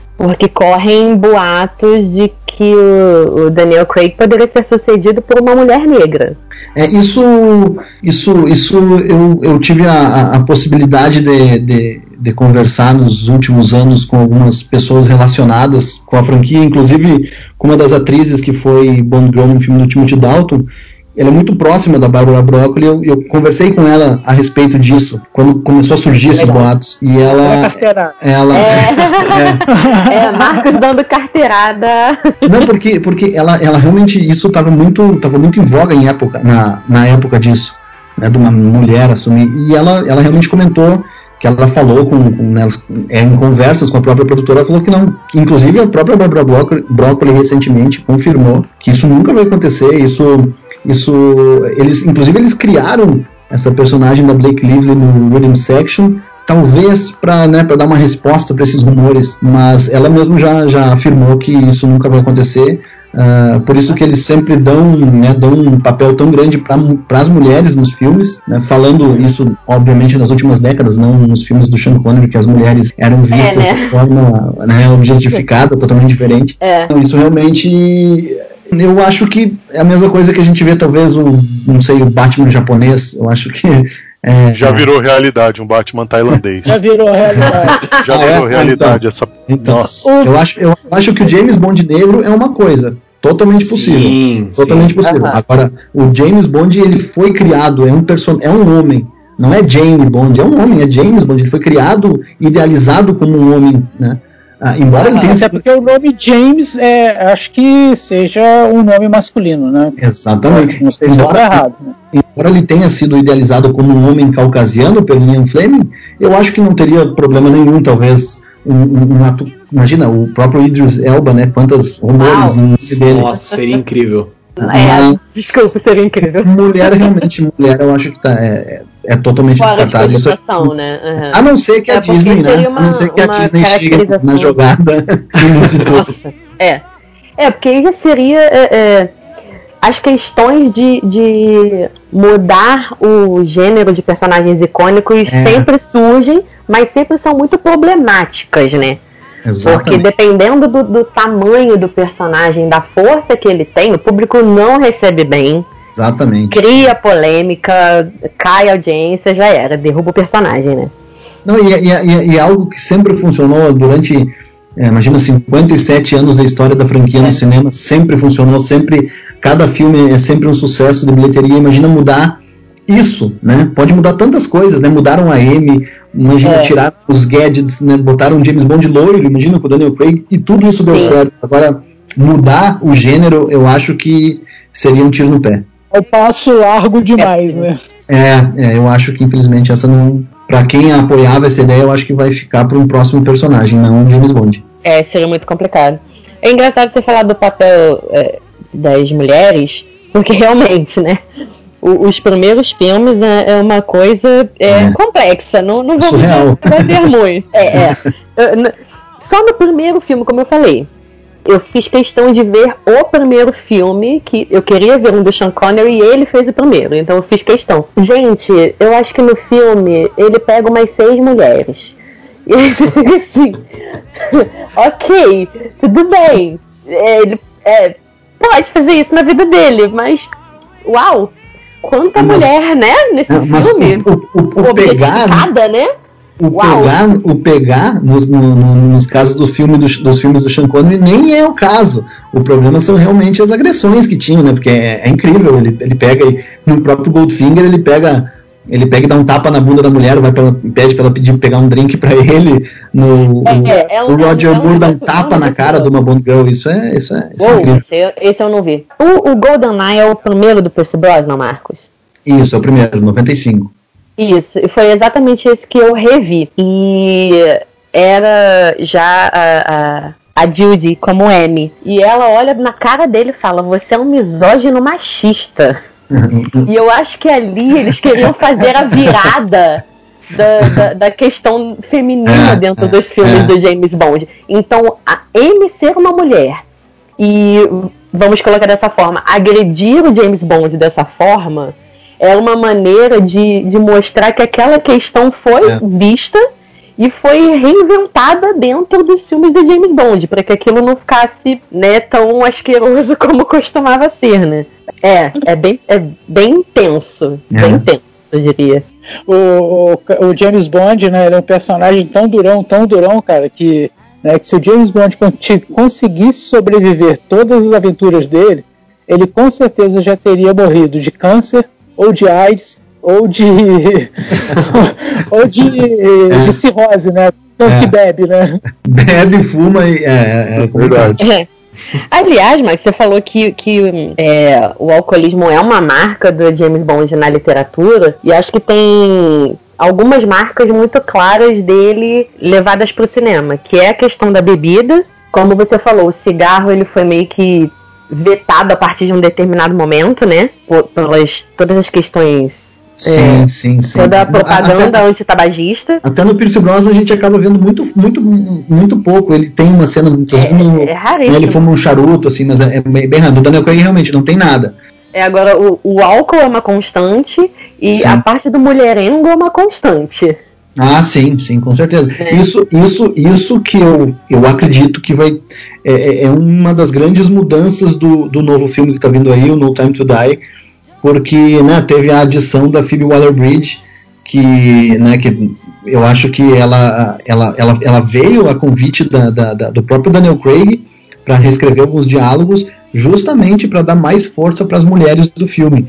E, Aham. e, e, poxa, a gente tem, nesse filme a gente tem a própria Lashana Lynch, que é uma nova agente 00, a gente tem a própria Madeline Swan, né, que é a mulher que ele vai ter, né, que ele segue o relacionamento do filme anterior, tem a Ana de Armas, né, tem outros personagens, então tem a Moni Penny, então o, o, o, o- valor que eles deram né, nessa era pós Me Too, né, pós aqueles, to- todos aqueles movimentos das, das mulheres né, no- no- nos Estados Unidos e no mundo, eu acho que vai ter um Sim. impacto muito grande nesse filme. Acho que vai ter um impacto gigante nesse filme. E realmente Uhum. não. é, Mas eu acho que só no filme. Não que isso, voltando a dizer, não que isso vá fazer Sim. com que a gente tenha uma 007 mulher. Não, não, não, Não, é isso. não impacta no protagonista, mas É. impacta no entorno.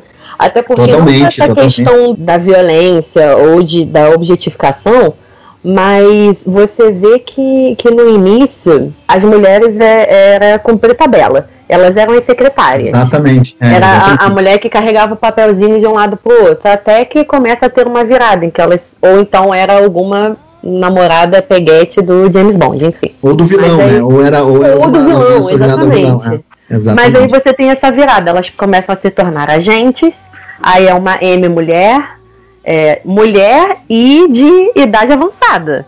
Exatamente. Né? Já uma exatamente. Que ele senhora obedece, maravilhosa, né? incrível. É, e ele obedece, e ele respeita. Isso é, é Ele sensacional. respeita, isso, acima de tudo, ele respeita, exatamente. É, independente, né, do, do, do resto do contexto. Mas tem essa virada, e começam a ter mais agentes mulheres atuando com eles. O próprio ehm, Skyfall, né, tem... Bom, ele toma o tiro de quem, né? Exatamente. Então, exatamente. exa- Amando de quem, né? É. Então, o contexto feminino vai se tornando mais forte para um, pra um lado mas- positivo para a imagem feminina, né? Mas tu sabe que, Joyce, em- embora tu tenha dito isso, objetificação da- das mulheres na, na- ao longo da, da franquia, a gente teve papéis cruciais também, né? da- desde, a, desde a década de 60, 70, a gente teve, por exemplo, ah, no filme de 83, Octopussy, uma vilã mulher. Então, Aham, a gente sim. teve depois, em 99, a Sophie Marceau, uma vilã mulher, um papel principal de mulher, né? Eles É foram. verdade. né, eles foram sem- sem- sempre teve essa, essa, esse papel da mulher talvez um pouco polêmico, mas ao mesmo tempo que existia Uhum. isso, eles, eles davam né, uma força para os papéis femininos das próprias Bond Girls que não acabavam não sendo né, morrendo nos braços do 007, né, papéis muito fortes, né, das capangas, das, das vilãs associadas Aham. aos vilões, aos grandes vilões, então Esse sempre próprio- teve um papel muito importante, né? Esse É próprio verdade. filme que a gente falou, dele surfando no, na onda, na geleira lá, tem a Halle Berry. Exatamente, A exatamente. Halle Berry como Jinx lá ajudando ele e tal, resolveu um monte de coisa lá. E na- na- na- São pequenos equilíbrios, né?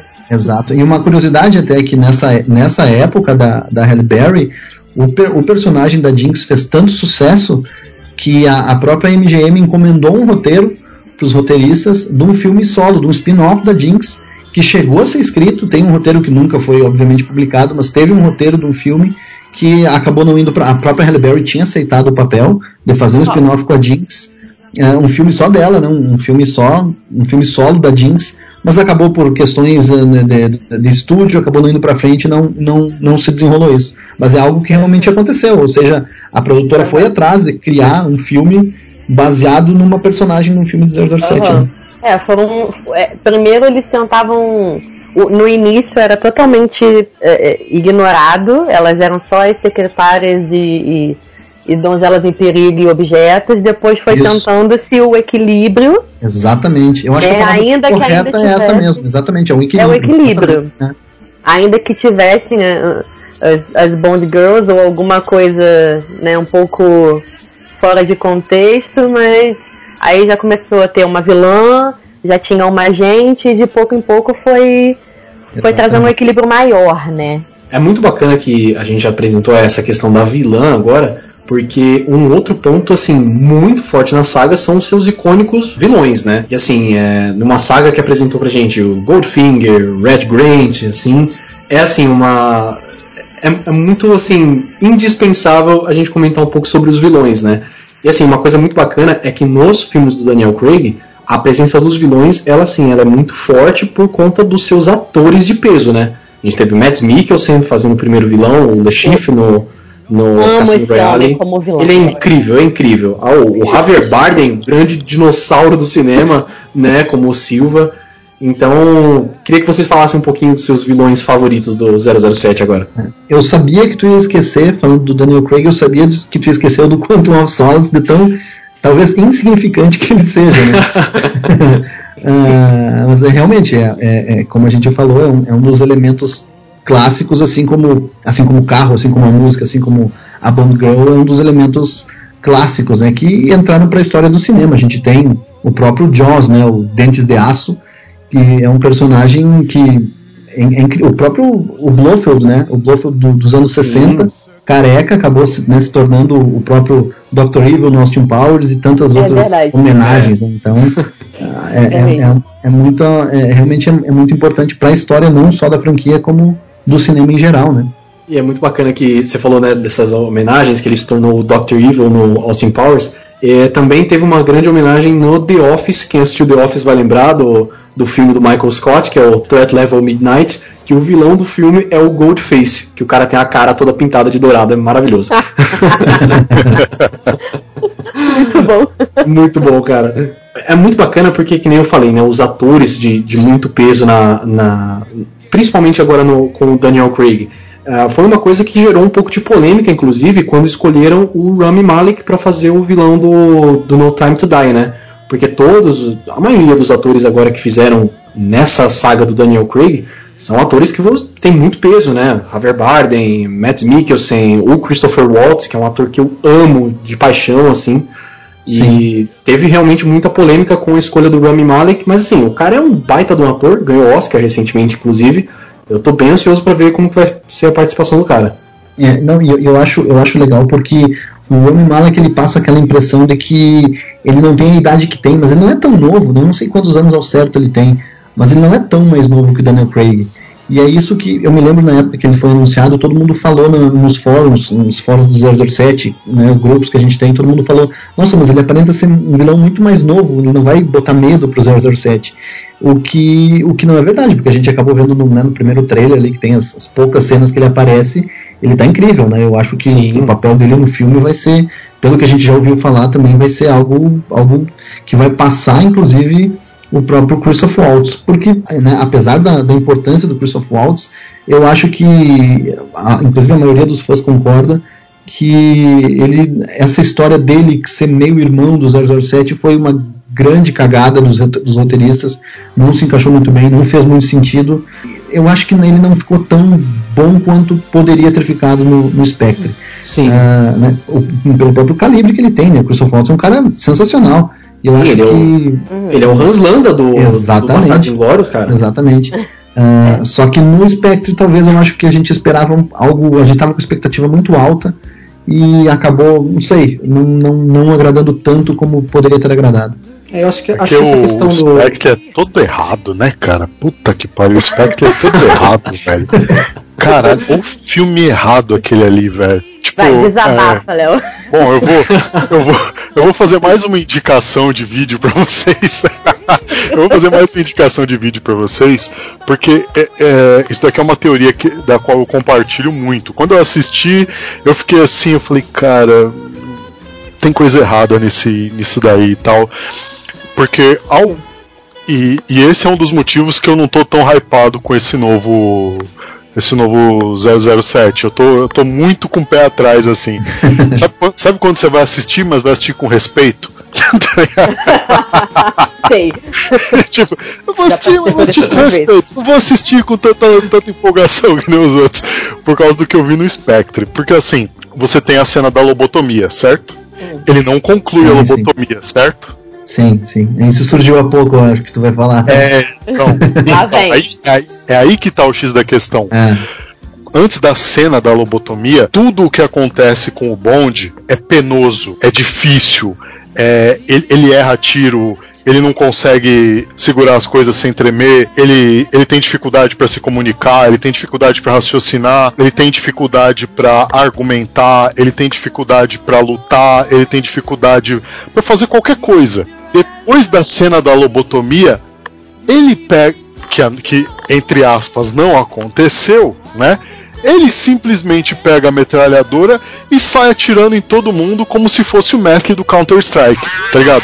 O mesmo cara, o mesmo cara que instantes antes não conseguia acertar um tiro, Big Stormtrooper mesmo, tá ligado? Ele. ele Caramba. Vamos colocar uma polêmica aqui, ele vira o Jason Bourne. É. o John Wick, né? o John Wick, exatamente. Nós prometemos que faríamos. Goleiro, mas não, não consigo, cara. Cara, ele, ele chega, ele atira em todo mundo, tal, não sei o que, explode a base inteirinha com um único tiro, tá ligado? Um único tiro, ele explode a porra da base dos caras inteirinha e depois tem o final do filme e tal, eh, enfim. Mas o que, o que acontece? Tem uma teoria de que aquela lobotomia realmente aconteceu. E o que o James Bond vê depois daquilo, que a gente vê depois daquilo, é a mente do James Bond reproduzindo o negócio enquanto ele tá lá vegetando na, na cadeira. Então eu vou passar para vocês, eu vou passar pra vocês aqui o vídeo, tá? O Filmento, que é um canal que eu recomendo muito aí. Eu, eu, eu canso de recomendar esse canal. Quem ainda não conhece esse canal, por favor, acesse, se inscreva. Tá em inglês de novo, não tem legenda, tá? Tá em inglês, mas o cara lá. Meu, Vale a pena, vale a pena. Ativa a legenda do, do YouTube mesmo, galera. Vambora. vocês não conhecem esse canal, vocês ouvindo aí, se vocês não conhecem esse canal, vocês estão perdendo um monte de masterclass de cinema, porque esse cara é muito foda. Eu não conheço ninguém nesse YouTube que faz análise no nível desse cara, tá? Então, eu tô passando aqui pra vocês um vídeo dele que é Spectre the Imaginary Happy Ending. Porque é muito interessante, porque o Filmento ele pega o filme inteirinho e ele mostra todos os pontos, passo a passo, tal, para poder embasar esse argumento dele nessa teoria. E, e porque esse filme é todo errado, velho. Caralho, esse filme é. Só, só fazendo um adendo ao que o Léo falou, cara. É, James Bond destruir a base inteira com um tiro não é nada comparado a você ver o Gavião Arqueiro destruindo é, o Kelly Kelly Ah da, da Shield com a flecha, cara. tá? Então, crer.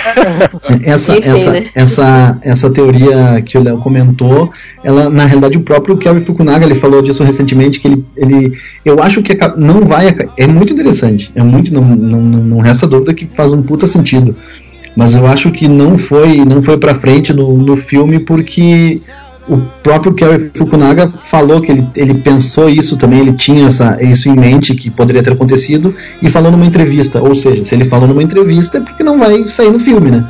Naturalmente, mas não deixa de ser não deixa de ser extremamente interessante. É porque faz sentido, tipo assim, tipo, vo- você vem acompanhando o roteiro. Eu sou uma pessoa que eu presto muita atenção em é, furos de roteiro e furos de Sim. lógica roteiro, né? Então, isso é uma coisa que sempre me chamou a atenção. Então, tipo, você vem acompanhando toda a progressão do roteiro, tá? O cara tá sofrendo pra caramba, pá, não sei o que.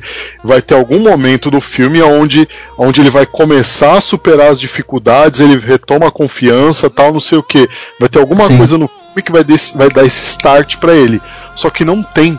Não tem um momento onde ele chega e se olha no espelho e fala, filhão, você tem que levantar de uma vez por todas, porque senão você tá na merda, cara. Bola pra frente, vamos, vamos, vamos, porque sua vida tá em risco. Não, não tem isso no filme, sabe? É. Não tem. eh, Não, se, não se- tem é, se- se bem, se, bem que, se bem que no início ele com um tiro também destrói um, um prédio inteiro, né? e, no, e no- destrói um quarteirão inteiro, né? E, no, e, e depois na cena do avião ele, ele consegue perseguir três Land Rover com um avião e acaba É. batendo. Né? Pode crer. Aí fica, fica esse negócio tal de- dele, dele com um monte das dificuldades e tal, não sei o que. Não, não tem algo no roteiro que te faça Um crer estalo. É que de um instante pro. É literalmente de um instante pro outro, o cara simplesmente é, vira o pistoleiro do negócio. E tá, é pá, pá, pá, pá. E aí começa. Oh, só faltou acertar tiro de ricochete, cara. Fazer que nem, no, fa- fa- fazer que É, nem o James McAvoy no Wanted, né? É. Pode crer. O, o cara mal tava aguentando segurar a arma na mão, assim, de tanto que a mão tremia, tá ligado? E aí depois só faltou acertar tiro no ricochete. Aí você fala, é, então. Pensa mesmo. É. Então, eu só quero agregar uma informação ao a questão que vocês levantaram sobre a idade. O Daniel Craig atualmente está com 52 anos. Eu particularmente fiquei um pouco chocada. E o Rami está com 39. É, não Então, tem, é, é, tem uma mas é- diferença de idade razoável até. Tanto, que- tanto que se a gente vê nas fotos do, do Rami Malek, ele tá. Ele parece que envelhece- envelheceram ele um pouco, né? Tá com o cabelo talvez um pouco grisalho. É uma possibilidade. né? E assim, é, não é uma diferença de idade também muito grande comparado aos outros vilões, porque assim, o Javier Bardem ele tem 51 anos também. É uma diferença assim muito pouca também pro James Bond, né? É, o que a gente, a gente pode parar pra ver aí o, o Ben Affleck e, e o Lex Luthor. O Ai, não, não, Jesse me Eisenberg. não, Então, pelo amor de Deus. Ai, não, tá me doendo já. Não, já, já me dói. Aquele já, filme já maravilhoso. Tá. Ah, não, ah, menino, pelo amor de Jeová. Já tá Huxley coração defendendo já. aquele filme. É, é, não. Léo, nem Ai, começa. meu Deus, Nem que filme começa. maravilhoso, gente. Eu, eu não acho que essa diferença de idade assim, ela venha a ser um problema, né? Tal, talvez, se o, se o roteirista souber trabalhar bem, talvez isso possa ser uma vantagem. É, Porque, pensa pelo lado positivo. Se, se eles conseguirem fazer a coisa um pouco mais física, de novo, né? Então você tem um cara mais novo, tem mais vigor, e você tem um cara mais velho. Sim. Então você tem ali um embate que é muito mais custoso pro James Bond para poder superar isso daí. Então, pô, é uma coisa bacana. É. Ó, a gente viu isso no. Também faz ne- parte da humanização, né? isso, a gente viu isso nesse último Missão Impossível. Ah, sim, verdade. Com o Henry Cavill e o Tom Cruise, né? É, em cima da montanha, os dois lutando lá foi foda pra caralho. E, e bateu exatamente nessa o Tom mesma Cruise já tá tecla. nos 60, tá, gente? É, Detalhe, Uau. piloto tá na casa dos caça. 60. E tá É, correndo como ninguém, Nossa cara. Meu. Deus. É, é Mas sério, gente. informações que eu, que eu escutei em lugares aí, ele vai fazer um filme no espaço, né? É, exatamente. É verdade. Tá querendo É, mesmo. olha. Diz que as cenas do eu- eu próximo Missão eu Impossível chego vão ser incríveis, né? Meu, Sim. ele, ele é meio eu- Aí um você papo- pensa, realmente, o Tom Cruise com 60 e É. alguma coisa, acho que ele tá com 61, 62 por aí, é, e ele não. Ele ainda dispensa os dublês. Ele É. faz as cenas dele. Eu vi um papo que no próximo ele vai ele vai, vai pular de um não sei da onde, de helicóptero, um avião, com aqueles wingsuit e vai parar num trem em movimento na Noruega. E ele vai fazer isso. Eu, eu, eu, Eu, eu nem sei mais o que dizer sobre o Tom Cruise. E assim, Ah, é, não, desculpa, eu errei. Só o espaço ele tá com pra se superar. 57. Ele não- ainda não chegou no 60. Ele tá com 57. quase. Mas ele tá, é mais velho que o Daniel Craig. E assim, é, é muito louvável você ver o cara dispensar dublê ainda, principalmente depois do efeito Fallout ele ter destruído o, o calcanhar lá, né? Com aquela cena no- da perseguição em cima do Ah, prédio é. lá. E Isso. o cara ainda dispensa dublê e vai gravar filme no espaço. Nossa, incrível. Ele só se supera mesmo indo pro espaço, é o único, único jeito.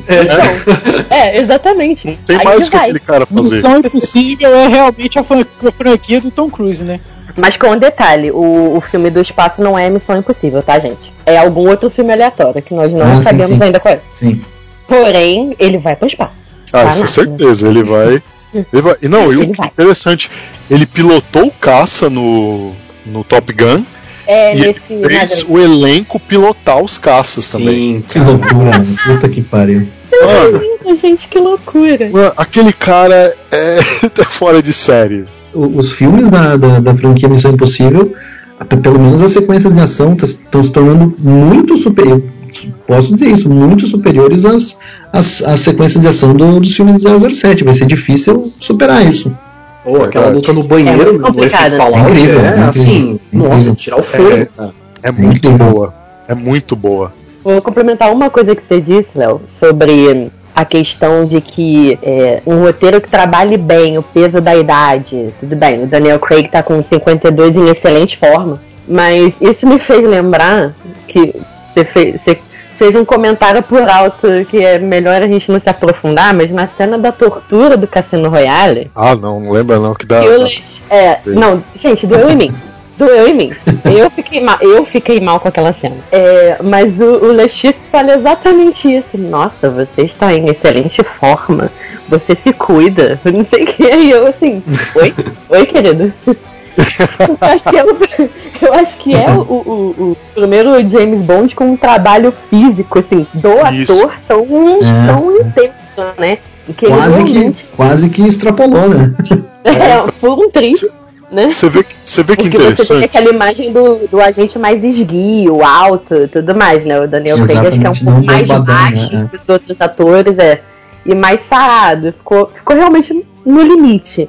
Mas é, é essa coisa do, do- Não sei, das mudanças. Você fica imaginando que, que um agente hoje em dia é um cara com um trabalho físico mais intenso, não sei. Você vê que interessante, ó, olha como que a coisa é. Ah, a gente citou o Born, né, o Inominável. Maravilhoso. Você vê, o Born ele influenciou diretamente toda a questão do, do quesito luta, estratégia, é, infiltração, CQC, né? stealth, isso. Assim. é, stealth e tal, tu- tudo isso foi ele ele ele mudou completamente a forma como Uhum. o- os filmes de espionagem e tal vêm. Só que quando vem o novo James Bond, né, o novo 007 lá no Cassino Royale, a gente tinha visto o Bourne, tá? Só que o Bourne, ele não era um cara musculoso, ele era só um cara atlético. Ele era um cara magro, em forma, né? Aquele magro sem barriga, tal, que, tipo, aquele magro que treina uma corrida de vez em quando, tal, é, faz umas barras, umas flexão, e é isso, é, é esse tipo de magro que era, que Isso. era o bom. Em compensação, o James Bond, que é apresentado pra gente, né, ele já é um James Bond é, com o físico mais esculpido. Porque ele leva o preparo físico dele muito a sério, porque ele sabe o quanto aquilo vai ser importante pra ele numa, numa situação ou que ele precise lutar, ou que ele É. precise correr, alguma coisa do tipo. né? Então ele leva esse preparo físico muito a sério. E, e- e é engraçado isso, porque você não vê isso em mais nenhum outro filme do James Bond. É, isso é E- verdade. E no Bourne, que tava lá, ele, ele mudou, mudou completamente o, o estilo dos filmes de espionagem. Você não tem isso. É interessante, né? Era, era justamente o filme que deveria ter e não tem. É, realmente. Mas é, é engraçado você falar isso, porque eu, eu vi dessa vez com mais atenção os filmes e até a maneira como o Daniel Craig corre. Gente, é, é, um, é um negócio realmente Ele corre pra caramba. indescritível. É, é, Pra caramba. é, é, é. É. E ele coloca do, uma postura corporal cara. por- É, ou ainda mais se você Isso. pega pra comparar É aquela incrível. corridinha safada do Pierce Brosnan. Caralho, corridinha safada. Eu tenho certeza que as, as cenas de corrida dele foi tudo feita no chroma key e ele em cima da esteira só mexendo o bracinho pra cima. Assim, ó. Olha que tem algumas que eu aposto que foram. Que... Corridinha safada, meu Deus Meu, do céu. E é muito bacana É, porque, é. assim, né, nessa perseguição do Cassino Royale, quando ele consegue pegar o cara e ele tá fugindo da embaixada, meu, é muito louco o que, que ele faz com o cara, né? Ele, ele simplesmente trata o cara como se fosse um boneco. Ele joga o cara pela janela, ele cata o cara pelo Quer nem cabelo. saber, não sei o quê. Mano, o cara tá nem aí, Não, é.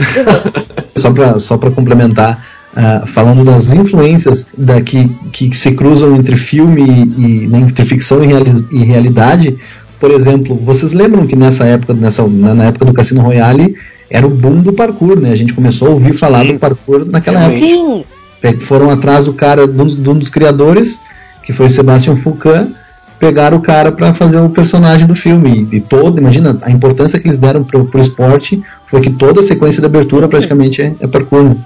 É, realmente. Nossa, foi exatamente a palavra que me veio na cabeça quando eu revi a cena com atenção. Eu, Gente, é um parkour exato e perfeito. É, Você só sabe que aquilo é possível porque você sabe que tem Conhece os, os atletas de parkour hoje em dia. Tem uma galera que faz. É, você Não, só e, sabe que, e é que na época estava muito em alta, né? Né? Não, e na época era, era assim, É, uma é coisa. Isso dentro do cinema era inovador, né, cara? A Exatamente. gente- Demais, demais. acho que tinha pouquíssimos filmes que. é, o B13, né? Que o. Acho que só o B13 mesmo, né? B13, na época só o só o B13. B13. É, foi realmente incrível. A sequência é, é- é surreal. Tanto que assim, você vê uma nítida diferença entre a postura e o esforço do, do fugitivo e a postura e o esforço do James Bond, que apesar dele também ter a capacidade para fazer, ele É. encontra outras formas de tornar o trajeto mais fácil para ele. Atravessando parede. Isso, Parece Essa até que parede. você já viu o vídeo que eu mandei. se, pendura- se pendurando no. Não, mas a do cabo de aço foi boa, vai. Porque o cara, o cara sobe, aí ele olha pro negócio e fala, não, não vou, não vou subir esse cabo de aço, né, porra? Aí ele solta lá as peças e o negócio sobe sozinho. É muito mais inteligente no caso dele, né? Cara, essa cena da parede é maravilhosa, porque o, o fugitivo, ele tá. Ele faz o parkour, ele passa por uma janelinha minúscula assim, aí você fala, pô, será que o James aí vai fazer a mesma coisa? do nada o cara sai da parede igual o Hulk, meu. Chega, atravessa o bagulho assim, falei, tá porra! É muito bom, cara. É maravilhoso, realmente. É muito É, bom. então, no, no vídeo que eu mandei ali pra vocês, no primeiro vídeo, o cara lá, que eu esqueci o nome do, do dono do canal lá, gente, eu tô esquecendo o nome de todo mundo hoje, desculpa. o, cara lá, o cara lá, ele explica todo, toda essa evolução da cena e ele mostra como cada uma das, das atitudes do, do James Bond, elas mostram pra gente trechos da personalidade dele, né? É, de quem, de quem é esse novo James Bond, por que, que ele escolhe fazer isso tal, não sei o que. É, putz, é, é muito foda, é muito foda. O, o Cassino Royale da franquia 007 é um dos meus favoritos. É, realmente, é um, é um dos filmes que, que né, revolucionou a franquia. Né? A gente tem outro tipo de. A gente tinha um 007 até, até o Pierce Brosnan e o, e, o, e o Daniel Craig conseguiu trazer um outro tipo de personagem e conseguiu reinventar o personagem, né? É, que é outra Sim. coisa, cara. Não é, não é o James Bond, o, Ja- o James Bond do Daniel Craig, ele não é a mesma coisa do James do até da, da- de todos os outros James Bonds an- antecessores. Ele é, é revolucionário, né? Exatamente, exatamente. É. E aquilo que eu falei sobre as microexpressões que eu brinquei, que o Percy Brosnan não tem a mesma cara em tudo, o Daniel Craig, ele é muito mais expressivo, de uma maneira geral. Ainda que o 007 não seja um agente que tenha que expressar tanto as emoções ou reações, você consegue perceber mais nele essas nuances de do esforço, ou dele ficar com ódio de alguma coisa, ou dele ficar frustrado. Você consegue perceber mais no Sim. ator. E isso me agrada nele. Muito sabe? mais nítido. Bom, agora, é, só pra gente finalizar, porque se a gente continuar, a gente vai ficar falando assim umas 6 horas de James Bond aqui. Que maldade. Então, aí eu queria perguntar pra cada um aqui qual que é o seu James Bond favorito, né? E um pouquinho do porquê. Começando com o nosso especialista de James Bond, Marcos, ah, dê a sua opinião. É, bom, como eu falei já um pouquinho an- anteriormente, é uma pergunta é muito difícil sempre responder quando me perguntam porque talvez eu, eu me sinta traindo de certo modo outros os outros atores, mas o meu motivo é como eu falei é, é, é porque foi o primeiro que eu assisti no cinema, foi o primeiro que eu acompanhei toda a produção do filme e foi o que me levou a acompanhar a franquia todos esses anos, que é o Pierce Brosnan. Ah, eu cresci com os filmes do Pierce Brosnan, cresci com o jogando GoldenEye, como a gente tinha falado. E o meu filme também foi o, o, primeiro filme que eu vi no cinema, que foi o, o 007 O Mundo Não é o Bastante, em 99. Ah, foi o primeiro filme do 007 que eu vi no cinema, né? E um dos fatos curiosos e engraçados da, da eu acho que eu tinha na época talvez uns 14, 15 anos, não lembro, ah, foi que o, meu- o filme ficou na minha cidade sete dias em cartaz e eu fui os sete dias. Eu fui um- uma vez por Uau. dia assistir o filme. Eu tenho guardado até hoje os ingressos. Então, desde então começou essa, essa, essa loucura por 007 que já, já me causou tantas. me proporcionou tantas coisas legais. Bacana. Léo? Ah, então, eu tenho dois é, 007 favoritos. Né, tenho dois atores que eu gosto bastante. É, vocês já puderam perceber aí né, quanto eu gosto do Daniel Craig como, como James Bond. Né, eu gosto bastante do Daniel Craig como James Bond. Mas eu também gosto muito, muito do Sean Connery é, como Bond. É, e os dois, os dois filmes que eu particularmente gosto bastante assim. É, um vocês já sabem, né? Que é o, o Cassino Royale, e o outro é o 007 contra Goldfinger. Né, é, esse, esse filme tem para mim ele tem, um, ele tem um valor sentimental muito grande porque foi um dos filmes que eu mais, que eu mais gostei de assistir com meu pai. né, Então Nossa, bacana. é, é, ele tem um peso muito sentimental assim para mim por causa Muito disso. legal, legal. Legal, legal. Ah, Lucas? O meu, o meu James Bond favorito, eu vou ter que concordar também, é o Pierce Brosnan. Eu gosto pra caramba dele. Não só por causa do pelo jogo também, que eu me amarro no jogo, jogava, ainda jogo ainda GoldenEye com a minha namorada. Mas o filme que eu mais gosto dele, assim, é, na verdade foi o que me marcou um pouquinho, foi porque na minha cidade até hoje não tem cinema, mas na cidade vizinha agora tem. Mas é, na minha infância, né, para minha juventude, não, não tinha cinema, nem aqui nos Redondezas. Então teve uma vez que eu tive a oportunidade de ir para um, eu só não me lembro a cidade, mas a cidade tinha cinema, a gente foi tipo numa excursão e a gente pôde ver um filme. E eu vi o Amanhã Nunca Morre. Então é, eu até ia comentar que, que, que era o, até o meu vilão favorito também porque eu acho maneiro desse vilão do 007 como ele consegue fabricar, tipo assim, ele faz a fábrica da notícia pra, pra, pra, pra parada ser realidade, né? E ele, ele, o ele, ele faz as fake news antes de existir fake news, né? Exatamente, ele é o precursor da fake news. Né? Se a gente for parar agora pra, pra, pra ver como é que tá a situação atual, ele é o, o cara aí, o precursor das fake news aí no, no, nos filmes aí da, do James é Bond. Tanto que a, a frase isso, clássica do vilão é There's no news like bad news, né? Verdade. É, ele, ah, o J, ele e o JJ Jameson são assim, os reis da fake news. Ah, meu Deus. Que referência. Uh, Joyce? Então, acho que eu deixei bem claro que eu tenho uma preferência enorme pelo Daniel Craig. Uh, pelo conjunto da conjunto da obra, vamos colocar assim. Eu gosto de como trabalharam o agente nesse pedaço da franquia com ele. É, eu gosto dessa humanização, eu gosto da atuação do Daniel Craig. Eu realmente é, é o meu preferido, admito. Vi Percy Brosnan algumas vezes. Então era o que, que tinha maior referência na minha mente. Mas depois que eu vi do Daniel Craig, eu tive que preferi-lo. Não tinha muita alternativa para mim. Mas em questão de filme, é, talvez eu, eu, acabe preferindo também os dele. Eu realmente gosto muito de Cassino Royale. É, conta, conta o início da história dele, como a gente falou, essa, essa a humanização dele já começa ali.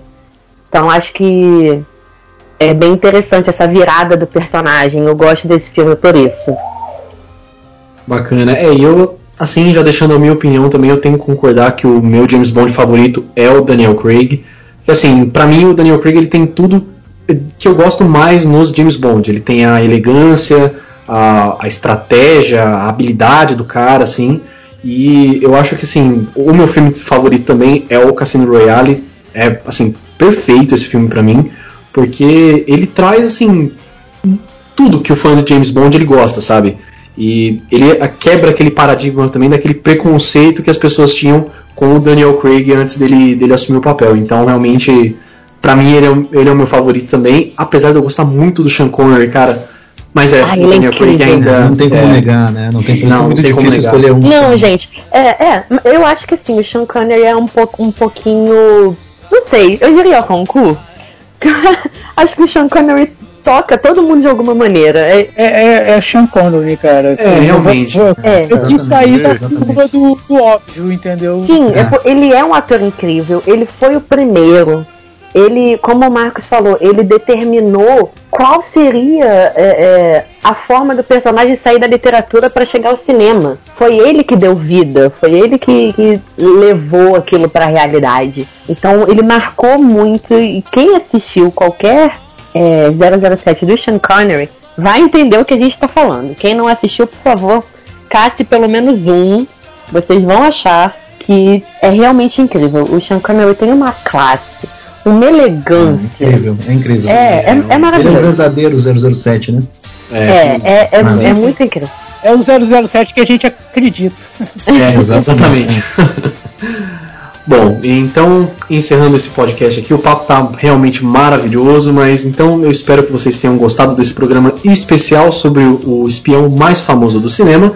Eu espero que também que você que nunca tenha visto um filme do 007 tenha ficado interessado em assistir a gente falou de muita coisa do personagem aqui, eu espero que você vá atrás para poder assistir, porque é realmente um marco no cinema, uma saga lendária que tem anos e anos e que sem dúvida vai ficar no cinema por muito tempo. Quero agradecer agora também nossos ilustres participantes, nossos convidados especiais. Marcos, uh, faça seu, seu jabá agora para poder finalizar.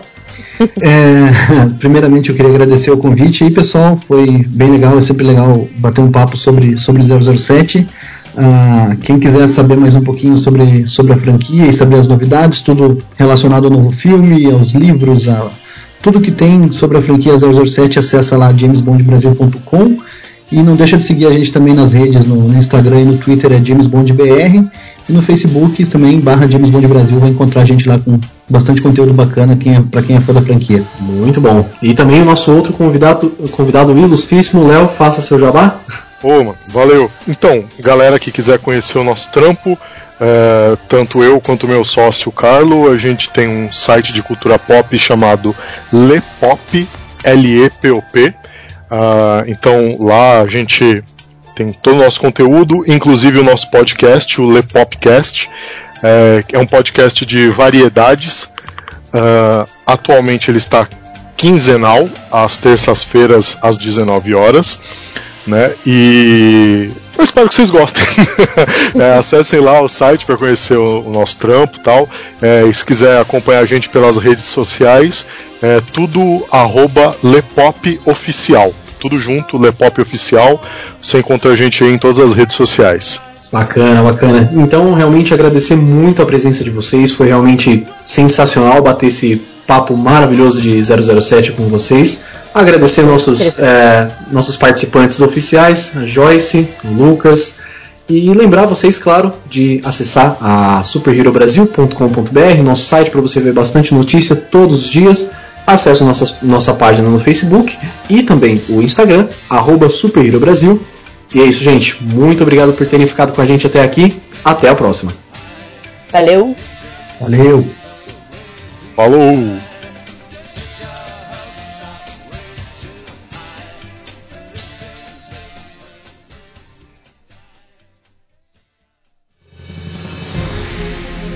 E se você quiser ver mais conteúdo como esse aqui, é só você acessar as nossas redes sociais Super Hero Brasil, tanto no Facebook quanto no Instagram, e também dar uma olhada no nosso site superherobrasil.com.br. Dá uma passada lá, tenho certeza que você vai gostar muito.